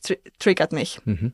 Und das, natürlich hast du in jedem Team, in jeder Mannschaft diese Menschen und ist, ist auch okay so, aber da wollte ich bewusst Abstand davon nehmen. Und das war für mich so eine klare eine, ein klares Vorhaben, das ich hatte. Ich muss mich von diesen Menschen entfernen. Ich muss es schaffen, nicht bei jedem Setting, Teamsetting dabei zu sein, sondern ich pick mir meine Leute und verbringe bewusst nur mit denen Zeit. Und das hat mir so gut geholfen und ich habe oft auch das Feedback von Mitspielerinnen gekriegt, die gesagt haben, wie, wie machst du das? Du hast immer das, du wirkst so, als könntest du neben dem Fußball so gut abschalten und deine Leute und du redest nicht über Fußball. Aber genau das ist der Punkt. Du musst Leute finden, die dich nicht nur über den Fußball beispielsweise definieren, die sich über äh, um andere Dinge interessieren, die mal nachfragen, wie es geht oder was du machst und was dich sonst noch interessiert und die nicht nur über andere reden. Und das war für mich so ein wesentlicher Punkt. Also wirklich dieses Erfolgsteam ganz kritisch zu bestimmen und auszuwählen und auch im nächsten Schritt, und das ist klar, zu pflegen. Ja. Absolut. Jetzt hast du das Wort Erfolg äh, schon häufig benutzt und jetzt lass uns da äh, einsteigen, weil es natürlich auch ein omnipräsentes Thema in unserer Gesellschaft ist. Und es gibt die verschiedensten Definitionen. Manche definieren es über Einkommen, über Status, über Macht, über Teamgröße, über sportliche Erfolge. Wenn du jetzt auf deine Karriere zurückblickst, was ist so dein, deine Erfolgsdefinition? Ich spreche ja auch ähm, in meinen Vorträgen, ähm, Keynotes oft über Erfolg, erfolgreiche Teams. Mhm. Ähm, was macht mittelmäßige von High-Performance-Teams aus, aus meiner Sicht? Mhm. Und ich glaube für mich, und da fange ich immer mit der Definition an, und ist es folgende. Also ich persönlich definiere meinen Erfolg nicht über die, meine englischen englische Meisterschaft, meine deutschen Meisterschaften, meine Auszeichnungen als Sportlerin des Jahres, die ich gewonnen habe, sondern ich definiere meinen Erfolg immer darüber, wie ich mit Rückschlägen umgegangen bin. Mhm. Also für mich ist nicht die Frage, wie gut war ich an den Höhen, sondern wie gut war ich in den Tiefen. Mhm. Mega stark. Ja, das, das muss erstmal ein bisschen sacken lassen, äh, weil ähm, es, ich würde sagen, eine komplett andere Definition äh, ist, äh, wie die meisten haben und auch eine nicht öffentliche. Ich habe ja vorhin gesagt, ne, niemand sieht, wie man sich in der Reha verhält. Niemand sieht, was im Kopf zu, äh, vor sich geht, wenn man nicht in der Startelf steht. Aber das sind die Dinge, wo du gesagt hast, daran machst du auch fest, wie mental stark du bist. Also mhm. diese beiden Aussagen kombiniert kann man sagen, je mental stärker du bist, desto erfolgreicher bist du für dich? Ja, da gibt's definitiv, ähm, das korreliert auf, auf jeden Fall aus meiner Sicht, ich glaube auch, dass Erfolg, und das müssen wir schon festhalten, extrem individuell ist. Mhm. Und Erfolg kann unterschiedlich gemessen werden und Erfolg ist ja auch immer sehr individuell. Was, was bedeutet für einen erfolgreich? Ist es das Geld? Ist es materiell? Ist es immateriell? Ähm, deswegen ist es schwierig, aber eins habe ich schon erkannt im professionellen Sport und das ist folgendes. Es ist schwierig an die Spitze zu kommen. Mhm. Aber es ist nicht das Schwierigste. Das, ich sag mal so, die, die Bundesliga-Challenge, wenn man es jetzt so in, in Ligen und ganz symbolisch spricht, ist wirklich erfolgreich zu bleiben. Und die Champions League an Challenges ist, wenn du ganz oben warst, wenn du in der Bundesliga gespielt hast, dann abstürzt, wie du dann zurückkommst. Weil wenn du dann zurückkommst, ganz nach oben, dann bist du in der Champions League. Mhm.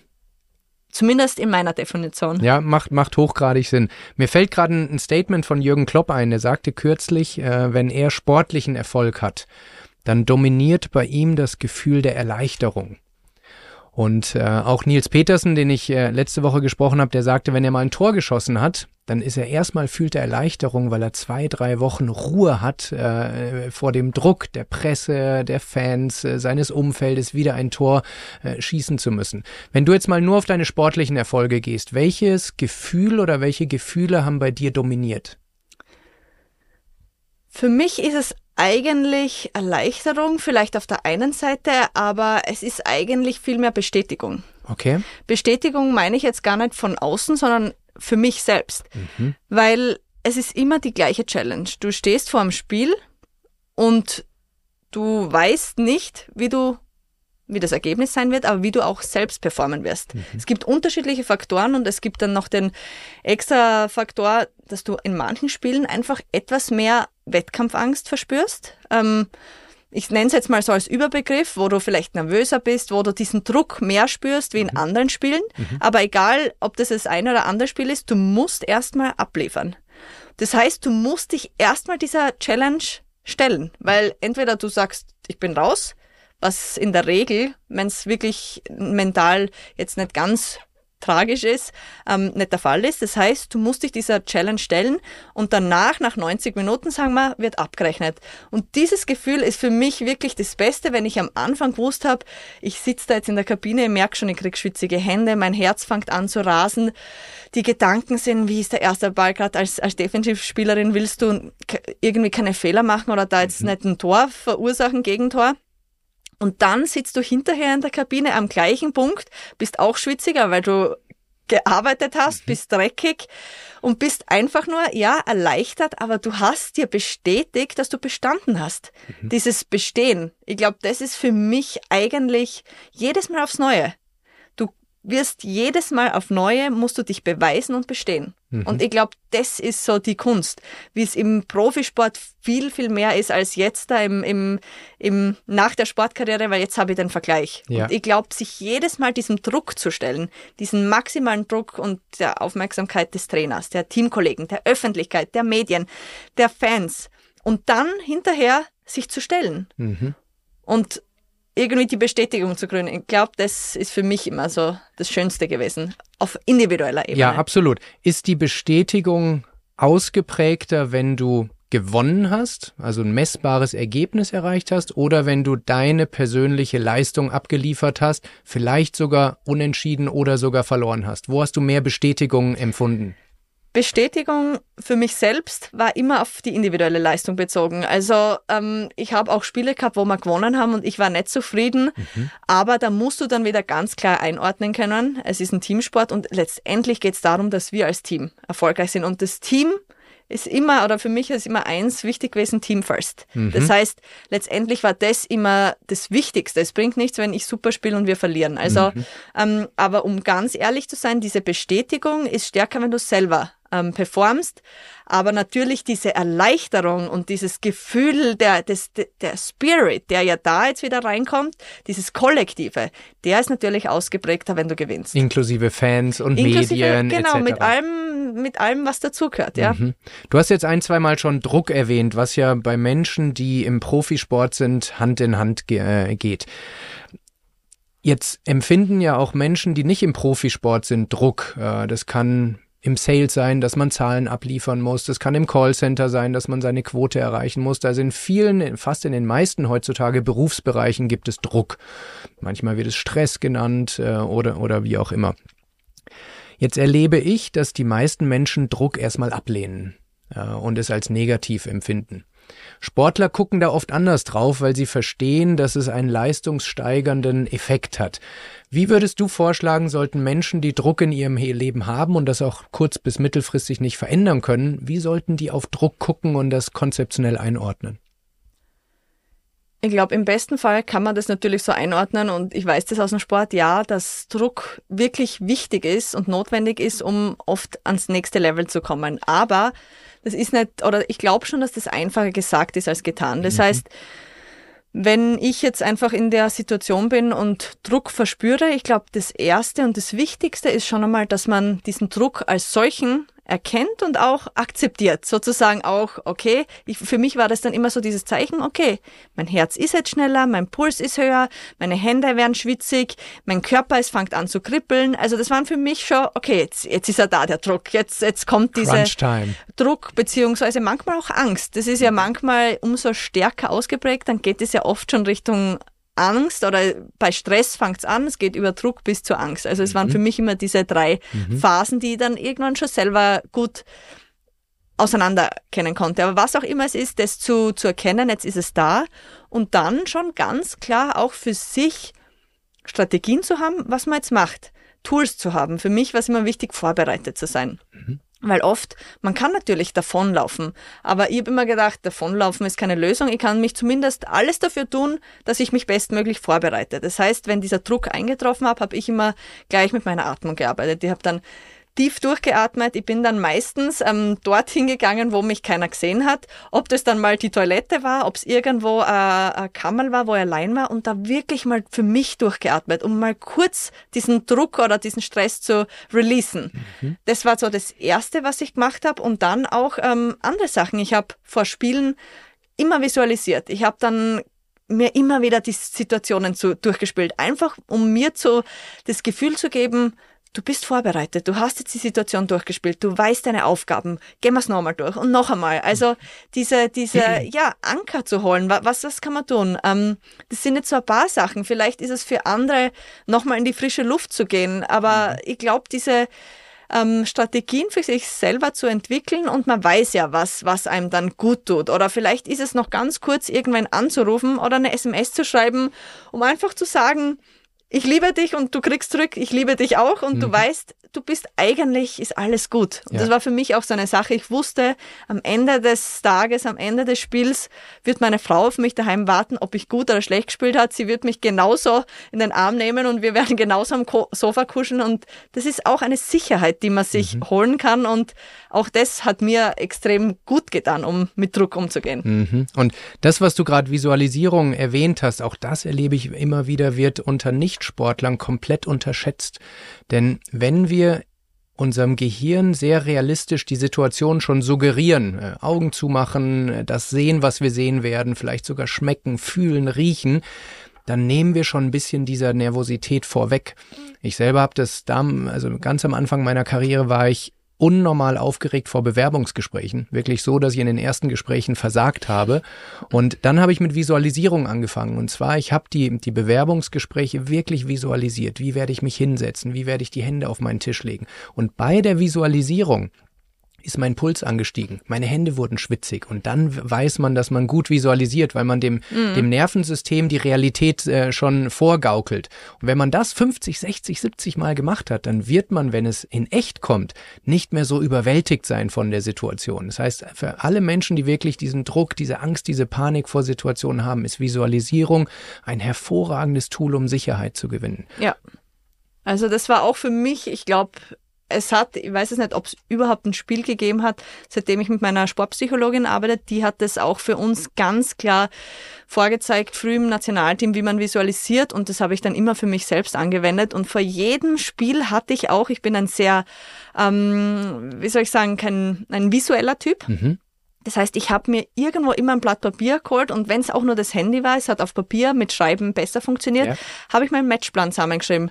Meine defensiven Aufgaben, meine offensiven Aufgaben, meine drei Keypoints und mit, mit diesen ähm, Punkten habe ich durchvisualisiert. Ich habe mir vorgestellt, wie schaut's im Stadion aus? Wie hört sich's an, wenn die Zuschauer? Ist vielleicht frisch der Rasen gemäht worden? Wie, wie riecht es? Gibt's dort vielleicht einen Würstelstand? Dann riechst, weil das weißt mhm. auch bei gewissen Stadien, mhm. da riecht's dann schon nach Wurst. Aber mhm. all diese Dinge ähm, mit einfließen zu lassen und wie du sagst, in der, im besten Fall und ist auch bei mir immer so gewesen, dann bist du schon mal nervös. Aber das, das ist dann auch, ist gut. Dann bist du schon mal irgendwie angewärmt. Vor, genau, es ist eigentlich ein Aufwärmen und ja. ähm, das war für mich sehr, sehr hilfreich und da habe ich, glaube ich, kein, kein einziges Spiel ausgelassen. Und das ist aus alle, die jetzt zuhören und diese Nervosität kennen und das nicht tun, die lassen einfach was auf der Straße liegen mhm. und, und fragen sich, wie kann ich es ändern? Ist es eine Typfrage, Charakterfrage, ist es Prägung? Ja, das alles spielt rein, aber du zeigst gerade, wie High-Performer ihre Hausaufgaben machen, wie sie es erkennen und handeln. Und die meisten Menschen würden vor einer nervösen Situation nochmal ans Handy gehen und ein bisschen Instagram daddeln oder so. So, das führt eben nicht zu dieser Beruhigung des Nervensystems, sondern eben zum Gegenteil. Also man muss diese Arbeit einfach reinstecken, wenn man dann mental und körperlich wie du über Jahre und Jahrzehnte auf dem Top-Niveau performen äh, möchte. Und das gilt nicht nur für SportlerInnen, sondern viele Menschen haben auch am Schreibtisch einen Peak-Performer-Job, mental mhm. und damit auch körperlich. Aber sie ignorieren oft die Hausaufgaben, die eben dazugehören, um das über einen langen Zeitraum auf gesunde und nachhaltige Weise tun zu können. Mhm, absolut, ja. Das stimmt. So, ich möchte noch mal ein bisschen die, das Gleis wechseln und über jetzt dein Leben als Unternehmerin sprechen. Du hast sehr viele Bälle in der Luft, werden wir gleich noch ein bisschen äh, mehr drauf eingehen. Aber was mich interessieren würde, du bist jetzt keine aktive Profisportlerin mehr und trotzdem musst du dein Energielevel, deine mentale Gesundheit aufrechterhalten. Wie sieht jetzt ein Jahr nach deinem Karriereende so dein deine gesunde Balance aus Stress, Anspannung und Erholung aus, sodass du das, was du jetzt anfängst, auch wirklich über Jahre und Jahrzehnte tun äh, wirst? Ich glaube, für mich ist es die größte Kunst, meine ganzen ähm, Termine, meine ganzen Aufgaben unter einen Hut zu bringen und gleichzeitig genug Zeit für das einzuräumen, was mir persönlich gut tut. Mhm. Und ich glaube, das ist für mich auch das Erfolgsrezept, weil nur das eine funktioniert nicht und nur das andere funktioniert nicht. Ja. Es funktioniert für mich nur zusammen oder so funktioniert es am besten. Wenn ich Zeit für mich und für meine Erholung, für meinen Sport oder Lifestyle, da werden wir wahrscheinlich später drauf eingehen, mhm. finde und gleichzeitig aber eben diese Aufgaben gut ähm, ja, unter den Hut kriege und vor allem wichtige oder wichtig hier Prioritäten setze. Mhm. Und Stichwort Prioritäten, wir alle fühlen uns ja oft mal überfordert oder unfokussiert und wissen gar nicht, wo, wozu jetzt Nein sagen und, und was sind die drei, vier, fünf Dinge, wozu wir Ja sagen. Was machst du ganz konkret, wenn du dich überfordert und, und overwhelmed fühlst, um aus diesem Zustand wieder rauszukommen? Ich muss zugeben, das ist sicher nicht meine Stärke. Mhm. Also ich bin. Was gut zu hören ist, weil bisher haben wir so viel gehört, nein, wo man nein, sagt, nein, äh, übermenschlich. Und wenn du jetzt sagst, du hast auch menschliche Züge, dann huh. Äh, nein, das muss, also ich habe äh, eine Schwäche, das ist das, dass ich nicht Nein sagen kann, an dem ich immer noch lerne. Ähm, ich bin erstens ein sehr sozialer Mensch, ich will mhm. es vielen recht machen und zweitens bin ich auch sehr hart arbeitend und mhm. habe immer das Gefühl, ich kann mehr und mehr und kenne dann schwer oder kann dann wirklich schwer diese Grenze ziehen und konsequent ziehen. Ja. Das ist schon mal die eine Schwäche, die ich mitbringe und die andere Schwäche auch ähm, dann, wenn es wirklich piekt, dann diese ähm, kurz durchzuschnaufen und nicht über der, der Stresser zu werden. Äh, in uns, in Österreich, auf Österreichisch würde man sagen, zum Nervfall mhm. zu werden. Mhm. ähm, daran arbeite ich, dessen bin ich mir bewusst, ähm, was ich da mache. Und da ist meine Frau auch sehr gut, dieses Gegenteil. Die ist sehr der, der Ruhepol zu mir und die holt mich dann auch runter. Die sagt dann auch, jetzt komm mal runter, jetzt bist du schon wieder auf irgendeinem, ja, fast muss einen Gang zurückschalten und dann erkenne ich sie ganz schnell. Also das hilft mir sehr gut. Und wenn ich selbst nicht schaffe, dann muss ich schauen, dass ich auch einen Cut kriege. Und für mich ist es tatsächlich oftmals der Sport, raus in die Natur, raus in die frische Luft, raus, rauf aufs Radl zum Beispiel. Mhm. Und da muss ich den Kopf freikriegen. Ähm, mhm. Und das dauert dann sicher mindestens 30 Minuten, bis das einmal, bis die Gedanken mal langsam so aus dem Kopf ähm, kommen und dann wirklich ein bisschen Frische reinkommt, dass ein bisschen Leichtigkeit reinkommt. Also das ist für mich nach wie vor und spannenderweise äh, das stärkste Mittel, der Sport. Mhm. Und ich darf mit vielen Menschen sprechen, zusammenarbeiten, die aus einer Profikarriere jetzt in eine Unternehmer- oder Beraterkarriere kommen. Und dieser Cut wo erstmal nur der Sport im Vordergrund steht, man wirklich nur Single Focus auf ein Thema hat und auf einmal sich so viele Optionen aufgeben, wie bei dir, Speaking, Beratung, äh, dies und das. Du hast auf einmal so viele Optionen. Da dann den Weg zu finden und nicht alles machen zu wollen, ist tatsächlich eine Herausforderung, wo, glaube ich, jeder Unternehmer, jeder Manager, einfach jeder Mensch, der Komplexität zu managen hat, sich jeden Tag wieder neu äh, kalibrieren muss. Und wie du sagst, wenn soziale Elemente und ein ein, ein Glaubenssatz, dass hart arbeiten gut ist, äh, kombiniert werden, dann tendiert man natürlich oft dazu, im, zu allem Ja zu sagen, weil man Menschen nicht vor den Kopf stoßen möchte, weil man selber alles tun möchte für den Erfolg. Und da ähm, kann ich nur aus eigener Erfahrung sagen, auch ich arbeite da heute noch äh, äh extrem dran ähm, und äh, probiere da besser zu werden. Wenn wir uns jetzt mal die letzten 12, 13 Monate deines Karriereendes ansehen, gibt es irgendeine neue Erkenntnis, Verhaltensweise oder Gewohnheit, die deine, deine Zufriedenheit, dein Energielevel, dein, äh, ja, dein, dein Glücksempfinden am meisten verbessert hat?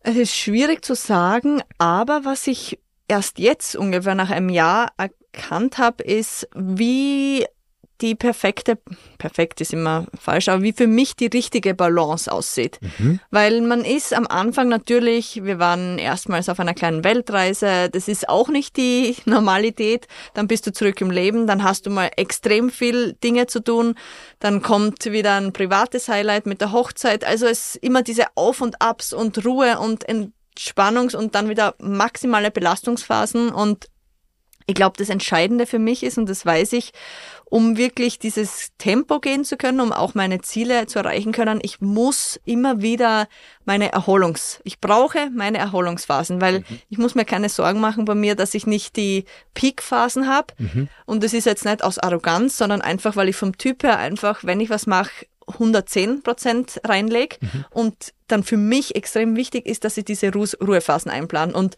an dem arbeite ich. Ähm, ich bin mittlerweile an, zur Erkenntnis gekommen, dass ich in einer Woche zumindest dieses Wochenende für mich brauche oder ich sag mal mindestens einen Tag, eineinhalb mhm. Tage, wo ich Handy wegtun kann, wo ich sozial sein kann, runterkommen, wo aber nicht viel Termine anstehen, sondern wirklich nur runterkommen. Dann funktioniere ich am Montag von Montag bis Freitag, Samstag auf High Performance funktioniert es, aber ohne der Ruhephase funktioniert es nicht in der maximalen Performance. Wie sieht dann so ein idealer Sonntag aus, um deine Recovery, deine Erholung äh, bestmöglich zu gestalten? Ähm, bestmöglich wird es natürlich aussehen, dass Samstag und Sonntag äh, ein verlängertes Wochenende, wobei meistens ist dann eben, man hat Dinge, man ist erreichbar, aber Sonntag ausschlafen, also Schlaf ist sehr wichtig. Mhm auch, und da bin ich auch sehr schlecht, sich mal keine Pläne zu machen. Aber ich komme sehr, sehr gut runter, auch wenn ich mit Kindern Zeit verbringe. Also ähm, wir haben keine eigenen Kinder, aber ich habe einen Neffen und eine Nichte, die nicht weit weg kommen. Und das stelle ich immer wieder fest, wenn ich dort bin, gibt's kein Handy, da gibt's, den da Moment bin ich im, da. bin ich, ja, dann gibt's den Moment und das ist auch wichtig, dass man das weiß. Also für mich ist es schon tatsächlich die Familie auch, mhm. ähm, meine enge Familie, meine Frau. Wir haben Katzen daheim. Das mhm. funktioniert super. Katzentherapie ist wirklich eine sehr, sehr günstige Therapie, die sehr gut hilft aus meiner Sicht oder Tiere generell. Mhm. Ähm, es ist die Natur für mich tatsächlich und das kann eben das Schwimmen im See, im Pool sein, es kann irgendwie eine Fahrradtour sein für mich ist es wirklich mehr die Natur, mhm. also wirklich die frische Luft und ähm, am besten raus, wo wenig Nebengeräusche stattfinden. Das ja. ist bei uns am Land sehr, in der Südoststeiermark sehr, sehr leicht möglich. Mhm. Aber das sind Faktoren, die ich mittlerweile weiß und eben an einem Sonntag ziehe ich, schaue ich, dass ich zwei, drei dieser Punkte dann eigentlich immer äh, fülle neben und das ist mir auch sehr wichtig, gutem Essen, guten, mhm. gesunden und frischen Essen. Ähm, ich habe nicht immer die Zeit, aber wir wechseln oder wir, wir haben, sind ein gutes, eingespieltes Team, dass mir das einfach sehr wichtig ist, auch mhm. da ähm, Energie, die richtige Energie zu mir zu nehmen. Mhm. Und das, was du sagst, für dich ist Natur äh, gut, das eint uns Menschen alle. Manche wollen sich einfach nicht zugestehen und sind, auch da sind wir wieder bei der Angst vor der Reflexion. Natürlich ist es in einer lauten Stadt einfacher, nicht nachdenken zu müssen mit dem Handy in der Hand. Aber wenn wir mal unser autonomes Erregungslevel runterfahren wollen, wenn wir den Blick in die Weite richten wollen und all diese Dinge, dann funktioniert Natur eben nicht nur bei dir, sondern bei uns allen Menschen einfach deutlich besser. Und auch das ist wieder eine Disziplinfrage. Man kann sagen, aber ich muss noch Rechnungen machen, ich muss noch dies machen und jenes machen. Aber so wie du sagst, ein Tag die Woche im Minimum ist mir heilig. Es gibt immer Ausnahmen, aber wichtig ist, dass man es in 80, 90 Prozent der Fälle eben tut. Ja. Und dann kann man eine Nachhaltigkeit auch in seinen Peak-Performance, in seine Hochgeschwindigkeitsleben reinbringen, ähm, ohne dass man dadurch krank oder unglücklich wird. Mhm. Jetzt möchte ich auch nicht, um das noch zu ergänzen, wir, wir sind ja hier jetzt kein Coaching-Podcast, der feste Ratschläge gibt. Das funktioniert für dich. Ähm, die Message soll jetzt nicht sein, ein Tag die Woche frei reicht und sonst 23 Stunden am Tag arbeiten. Das ist jetzt dein Style, äh, der für dich gut funktioniert. Viel arbeiten an fünf bis sechs Tagen und einen Tag komplett Ruhe. Andere Menschen haben andere Rhythmen, die für sie funktionieren. Aber auch hier wieder gilt, man tut gut einen Rhythmus, der für einen selbst gut funktioniert und den man sozial, finanziell, nachhaltig äh, eben durchziehen kann. Okay, wir haben es jetzt schon ein paar Mal äh, erwähnt. Du hast jetzt deine nächste Karriere gestartet. Du hast, äh, du warst schon, wenn ich es richtig verstehe, schon während deiner aktiven Zeit auch Speakerin. Ähm, das heißt, das war jetzt ein fließender Übergang. Aber du hast äh, eine eine Agentur gegründet, Prospective, äh, wo du anderen noch aktiven Sportlern hilfst, ihre Karriere danach, nach dem Tag X, wie es unter euch äh, Profisportlern so schön heißt vorzubereiten und zu gestalten. Denn bei vielen ist der Fokus während der aktiven Karriere nur der Sport. Training, Erholung, äh, frisst äh, das Ganze. Und wenn man jetzt nicht gerade ein Fußballmillionär ist, ähm, dann läuft man nicht nur emotional, sondern auch finanziell in, in große Herausforderungen nach der aktiven Karriere. Ähm, erklär doch Menschen, und wir haben hier viele SportlerInnen, die auch zuhören, erklär doch mal, was du Menschen anbieten kannst, wofür deine Agentur steht und was sie auch von einer normalen Sportlerberatung äh, abgrenzt? Also Prospective Sports Marketing Agency, so nennen wir uns, ähm, grenzt sich schon mal dadurch ab, dass wir keine Spielerberatung, keine Transfers, keine sportliche Beratung in irgendeiner Form anbieten. Mhm. Das war für mich ein ganz, ganz wesentlicher und wichtiger Punkt. Ähm, es nicht zum Fokus und Mittelpunkt zu machen, was in der aktiven Karriere passiert, sondern was danach passiert. Mhm. Ähm, das heißt konkret, was wir machen, alle Bereiche außerhalb des Sports abdecken. Und das klingt jetzt auch wieder groß, aber im Schwerpunkt ist es einerseits die Vermarktung der Sportler und Sportlerinnen. Also wir mhm. haben nicht nur Fußballer und Fußballerinnen, mhm. sondern versuchen uns da auch divers aufzustellen und je nach Persönlichkeitsfit zu arbeiten. Ähm, das heißt einerseits die Vermarktung, das kann von klassischen Sponsorings und Partnerschaften, langfristigen Partnerschaften über wirklich Pakete, Kampagnen, Social-Media-Kampagnen bis hin zu einzelnen Buchungen, Trainingstagen, Live-Events sein. Also diese ganze Palette, die oftmals einfach ähm, ja, ins Kommerzielle fällt. Mhm. Das ist ähm, so der, das Thema Vermarktung. Und das andere, was wir für Sportler und Sportlerinnen anbieten, ist eine strategische Beratung mhm. mit dem ganz klaren Fokus des persönlichen Brand-Buildings. Mhm. Also wir sehen Sportler, und das weiß ich, als, als Marke, die sehr ein wirklich ausgeprägtes Skillset mitbringen. Und erstens geht es einmal darum, ähm, diese, diese Brand zu definieren. Für was steht ein Sportler? Was ist das Stärkenprofil? Wie sieht das Werteprofil aus? Wo liegen die Interessen?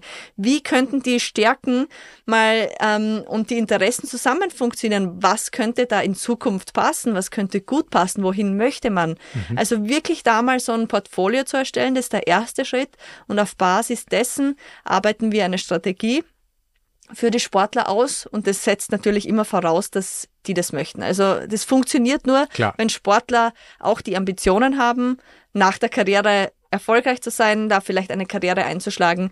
Aber dann erarbeiten wir eine Strategie, die natürlich, wo wir schauen müssen, was sind die Ressourcen, wie schaut die Timeline aus, was sind die, ähm, was sind die Ziele auch und vor allem, ähm, was sind die operativen und notwendigen Schritte dazu. Mhm. Und da kommt es dann eigentlich mehr in die Begleitung und ähm, Beratung und Begleitung, dass man sagt, okay, die nächsten Schritte, um, ich sage jetzt mal ganz exemplarisch, in meinem Fall Keynote-Speaker zu werden oder vielleicht TV-Experte zu werden, ist, dass man natürlich sich mit diesen Partnern vernetzt, sich selber ein Format gründet, sich und, und so weiter und so fort. Das ja. ist ganz individuell und abhängig eben, wohin die Reise des Sportlers gehen möchte und das begleiten wir mit. Da helfen wir zu vernetzen, zu beraten, diese Services, Skillsets auch zu erweitern und auszubauen.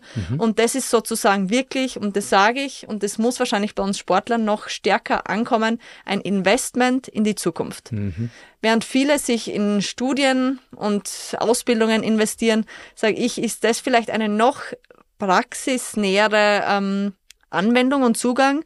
Ich sage nicht, dass wir das Nonplusultra sind und wir, das will ich da gar nicht sagen, aber das ist unser Zugang. Ja. Und Leute, die aus dem Sport kommen, die auch danach eine Karriere einschlagen wollen, hohe Ambitionen haben, die sind bei uns richtig. Ich glaube, da gehen wir in die gleiche Richtung und das bieten wir an Athleten an, diese zwei Punkte, und an mhm. Partner, also Unternehmen, Brands, Medienpartner etc. bieten wir eben genau diese Dienstleistungen mit Athleten an, wie beispielsweise eben Keynotes, wie Testimonials, wie irgendwelche Pakete, die sie für ihre HR-Abteilung buchen können mhm. und so weiter. Also da schauen wir wirklich individuell zu arbeiten und so eben Wirtschaft auf der einen Seite und Profisportlerinnen zu verbinden und da wirklich diese Synergien in der Mitte mega, rauszufinden. Mega spannend. Und für jeden, der das spannend findet, wir werden deine Website äh, verlinken. Da gibt es wahrscheinlich einen Kontakt, oder? Natürlich, ja. Okay, und genau. dann äh, können sie äh, direkt auf dich zugehen und dann könnt Jederzeit ihr sehen, ob, sehr gerne. ob äh, es da ein Fit gibt. Äh, Victoria, zum Ende möchte ich noch auf einen Punkt kommen, der mich in der Vorbereitung extrem fasziniert hat, äh, weil es auch gar nicht so häufig passiert in der Form und zwar, wie du mit deinem Privatleben auf eine sehr inspirierende äh, Weise umgehst und damit auch viele andere Menschen äh, letztendlich ähm, ja, äh, motivierst, ähm, eine ähnliche Offenheit äh, anzugehen. Du setzt dich sehr für Diversität, für Vielfalt, für Inklusion ein und hast auch 2019 entschieden, als noch aktive Sportlerin, Profifußballerin dein Coming Out äh, zu geben. Und äh, man kennt die Diskussion ja auch aus der Presse im, im, im Männerbereich, ähm, dass das ja auch mit Risiken verbunden ist, äh, für aktive Sportler so äh, intime Einblicke in das Privatleben zu geben. Ähm, welche Argumente oder Abwägungen muss man als aktiver Sportler treffen, um so eine mutige Entscheidung dann tatsächlich auch zu treffen und dann auch äh, den Weg zu gehen? Ich muss ganz ehrlich und fairerweise sagen, mein Coming Out, wenn man das jetzt so ähm, bezeichnen möchte, liegt jetzt vier Jahre zurück. Da war ich 28 Jahre. Mhm. Meine Profikarriere hat aber mit 16 Jahren begonnen. Also mhm. wenn man diesen Zeithorizont anschaut, muss ich sagen, habe ich sehr spät den Mut erst gefunden und mhm. hätte wahrscheinlich auch nicht viel früher in meiner persönlichen Entwicklung wäre ich nicht bereit gewesen. Also das muss ich schon sagen, es gab viele Jahre, wo ich erstens viel Lügengeschichten erzählt habe, nicht mich selbst akzeptiert hat, Angst hatte, mich geschämt hatte, gefühlt habe, ich bin eine Enttäuschung, mhm. auch vielleicht für meine Familie, obwohl das nie der Fall war. Mhm. Das heißt, ich habe mich für viele Jahre nicht akzeptiert. Dann gab es die Phase, wo vielleicht mein enges Umfeld Bescheid wusste, aber für mich es eine Unmöglichkeit gewesen wäre, dass es die Öffentlichkeit, Medien und Zeitungen gewusst hätten. Also ich hätte niemals darüber gesprochen. Mhm. Ich glaube, äh, die, die, die große Erkenntnis, der große Moment war dann, dass natürlich meine Freundin relativ schnell festgestellt hat, das ist nicht was, was sie gewohnt ist, was sie möchte, damals noch Freundin. Mhm. Ähm, sie kommt aus Norwegen, wo sehr liberal gelebt wird und ähm, ja, die sind einfach sehr viel weiter. Und sie hat mich dadurch indirekt gechallenged, weil ich gemerkt habe, wie weit hinten ich bin und wie weit weg von, von einem freien und normalen Leben ich bin. Das war das eine und das andere waren eben wirklich meine Keynotes. Mhm. Du musst dir vorstellen, ich bin dann eingeladen worden und ich sollte über Female Empowerment sprechen. Ich sollte über ja, Erfolg sprechen. Und dann erzähle ich all die Dinge, all die Lessons learned und all meine Erkenntnisse und sage natürlich auch, es ist wichtig und das ist meine Überzeugung, dass man sich selber treu bleibt und dass man seinen eigenen Zielen folgt, seinen mhm. eigenen Träumen folgt. Und mit jedem Vortrag mehr, das kannst du mir wirklich glauben, bin ich daheim gesessen und habe gedacht, das ist eigentlich peinlich, was du da abziehst. Du versuchst da wer zu sein, was vorzuleben, der du nicht bist, weil mhm. Während du erzählst, jeder soll so sein, wie er ist, ähm, versteckst du so einen wichtigen Teil deiner, deiner Person. Es, und da gab es für mich zwei Punkte. Entweder ich höre mit den Keynotes auf mhm. oder, aber das bin ich eigentlich nicht, was anzufangen, nicht aufzuhören, oder ich muss mich der Situation stellen und mich outen und mhm. dem Ganzen ein Ende setzen. Und so ist es eigentlich dann gekommen. Erstens, sie war nicht frei, zweitens Keynotes und ich war dann schon sehr auch gestärkt in meiner Persönlichkeit, in meinem, ja, in meiner Position. Ich wusste, wenn jetzt da mit 28 Jahren, wenn irgendwer kommt, ähm, und ja, die Fragen und die Ängste waren da im Fußball, dass ich gedacht habe, fuck, was, wie werden die Fans reagieren, wie werden die mhm. Medien reagieren? Wird es einen Shitstorm gehen? Hat das Auswirkungen auf meine Karriere? Mhm. Sage ich ganz ehrlich, ich hatte bis zum Schluss ähm, ja ordentlich Angst, ähm, aber für mich war dann der Punkt, ich nehme es in Kauf, wenn das die Konsequenz sein soll, mhm. dass es irgendwie sich negativ auswirkt auf meine Karriere. Also ich habe eigentlich mein, meine, meine persönlichen Empfindungen über meine sportliche Karriere gestellt mhm. in dem Moment. Erstmal riesen Respekt für diesen Mut. Äh, ich habe äh, auch die Posts dazu gelesen und die Presseberichte und was ich wahrgenommen habe, war sehr viel Zuspruch und Solidarität äh, auf deine Entscheidung. Ähm, hast du aber trotzdem, was vielleicht nicht so öffentlich ist, daraus Nachteile oder Diskriminierung erfahren oder war es für dich nur positiv, dieser Schritt? Für mich war es wirklich ähm, nur positiv. Natürlich wirst du immer wieder die Kommentare finden und irgendwelche Leute, aber das ist für mich auch okay. Mhm. Also das wirst du gerade in den sozialen Medien zu allen finden. Klar. Also ähm, man hat nie 100 Prozent. Ja, genau. Ja. Ähm, aber ich war erstens überwältigt von dieser, von diesem Zuspruch, von mhm. dieser Solidarität. Also das hätte ich mir niemals gedacht. Aber zweitens habe ich schon auch gemerkt, wie groß oder was, wie groß dieses Thema noch ist. Das hat mhm. mir meine Frau niemals geglaubt und das ist mir dann erst bewusst worden, welche Wellen da geschlagen wurden. Das hätte man nicht gedacht. Ähm, aber es war für mich persönlich vielleicht sogar die wichtigste Entscheidung mhm. in meinem Leben, weil sie viel mehr ähm, in die Zukunft und für meine nächsten Jahre ähm, entscheidet wie die Tatsache, dass sie 15 Jahre Profifußballerin war. Ich sage nicht, dass es keine gute oder keine wichtige Entscheidung war, sich für den Profifußball zu entscheiden, aber es war keine, keine so richtungsweisende Entscheidung wie, ja, sich zu outen, aber einfach 100% frei zu sein und stolz zu sein, ja, mhm. und wie man ist. Richtig stark. Wir hatten vorhin über Erfolg gesprochen und ich hatte eine äh, Rückfrage, die ich noch zurückgehalten habe, und zwar, was privat dein größter Erfolg ist. Weil ich dachte mir, dass es vielleicht das, worüber wir jetzt gesprochen haben. Ist, äh, lag ich da richtig, dass das privat gesehen dein größter Erfolg war, diesen Mut äh, zu nehmen und, und diesen Schritt nach vorne zu dir selbst zu gehen? Ja, das würde ich auf jeden Fall sagen, dass das mein größter Erfolg, Erfolg ist auch immer, aber dass das eigentlich schon was ist, auf das ich stolz bin, ja. dass ich letztendlich das gemacht habe. Für, vor allem für mich, mhm. vielleicht auch für, für andere. Und damit meine ich jetzt nicht die Öffentlichkeit und die Aufmerksamkeit, die ich dadurch gekriegt habe, sondern für die Leute, für die ich den vielleicht und offensichtlich den Unterschied oder einen Unterschied gemacht habe, weil ich habe Nachrichten bekommen und die haben mich schon berührt. Also ja.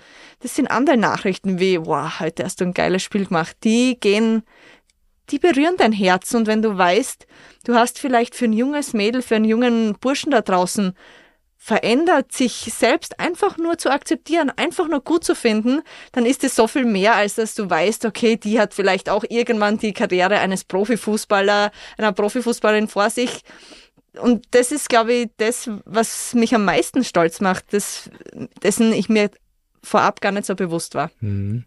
Und also ich habe Gänsehaut, während du das erzählst und du hast ein paar Mal jetzt vielleicht gesagt, also das können wir streichen, dies vielleicht, weil wenn Menschen wie du wirklich so eine Vorbildrolle nehmen und ihren Mut nehmen, um anderen den Weg leichter zu machen und zu ebnen, so wird die Welt eine, eine bisschen bessere. Und von daher ähm, vielen Dank äh, an der Stelle für, für den Mut und auch, dass du es hier so offen mit uns geteilt hast, weil wie gesagt, nach außen sieht's ja immer aus, die ist erfolgreich und dann ist ja kein Problem, wenn man dann auch ein bisschen Privatleben äußert, aber die Ängste, die Sorgen, die Nöte, die vorher vor so einem Schritt sind, die sehen die Menschen natürlich nicht. Und deshalb vielen Dank, dass du die hier teilst. Ich habe noch eine letzte Frage, Viktoria. Um jetzt nochmal so aus den Details rauszukommen, nochmal äh, aus mit einer ganz hohen Flughöhe auf dein Leben zu gucken. Wenn du jetzt mal so die letzten 15, 20 Jahre Revue passieren lässt, was ist so die, die wichtigste Erkenntnis aus den Auf und Abs äh, deines bisherigen Lebens?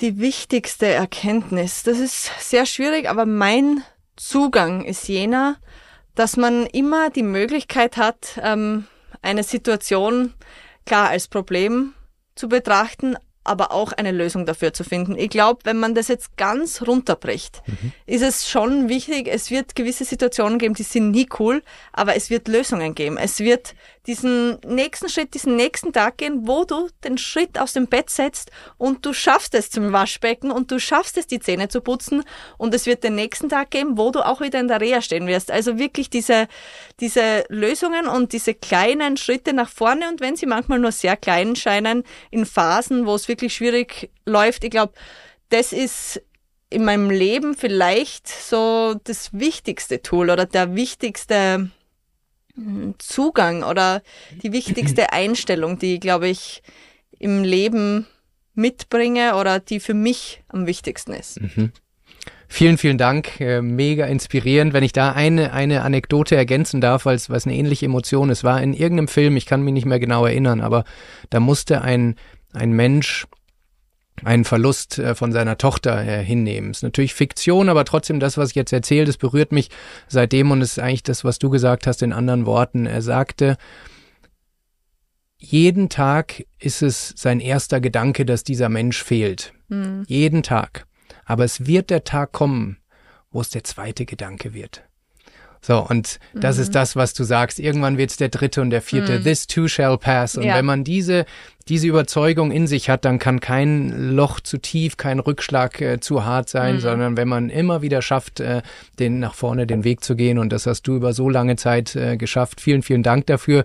Ich wünsche dir, dass du es jetzt auch als Unternehmerin diesen Spirit, diese, diese Positivität äh, behältst und ähm, ähm, ich bin jetzt ein bisschen platt vor Inspiration, vor Emotionen. Es war ein wirklich tolles Gespräch. Ähm, ich kann nur jedem, der dich jetzt gehört hat, empfehlen, dir zu folgen auf Instagram. Wir verlinken das alles auf LinkedIn. Hast du immer so einen schönen Coffee Break, der mir sehr gut gefällt. Immer so sechs, sieben, acht Minuten Videos, wo du Einblicke in deine Situation äh, äh, gibst. Also immer sehr viel Inspiration und ähm, das ähm, ist auf jeden Fall ein echtes Highlight auch in unserem Podcast gewesen. Vielen, vielen Dank, Viktoria. Vielen Dank für dein Gespräch. Ich glaube, ich habe nicht zu viel versprochen.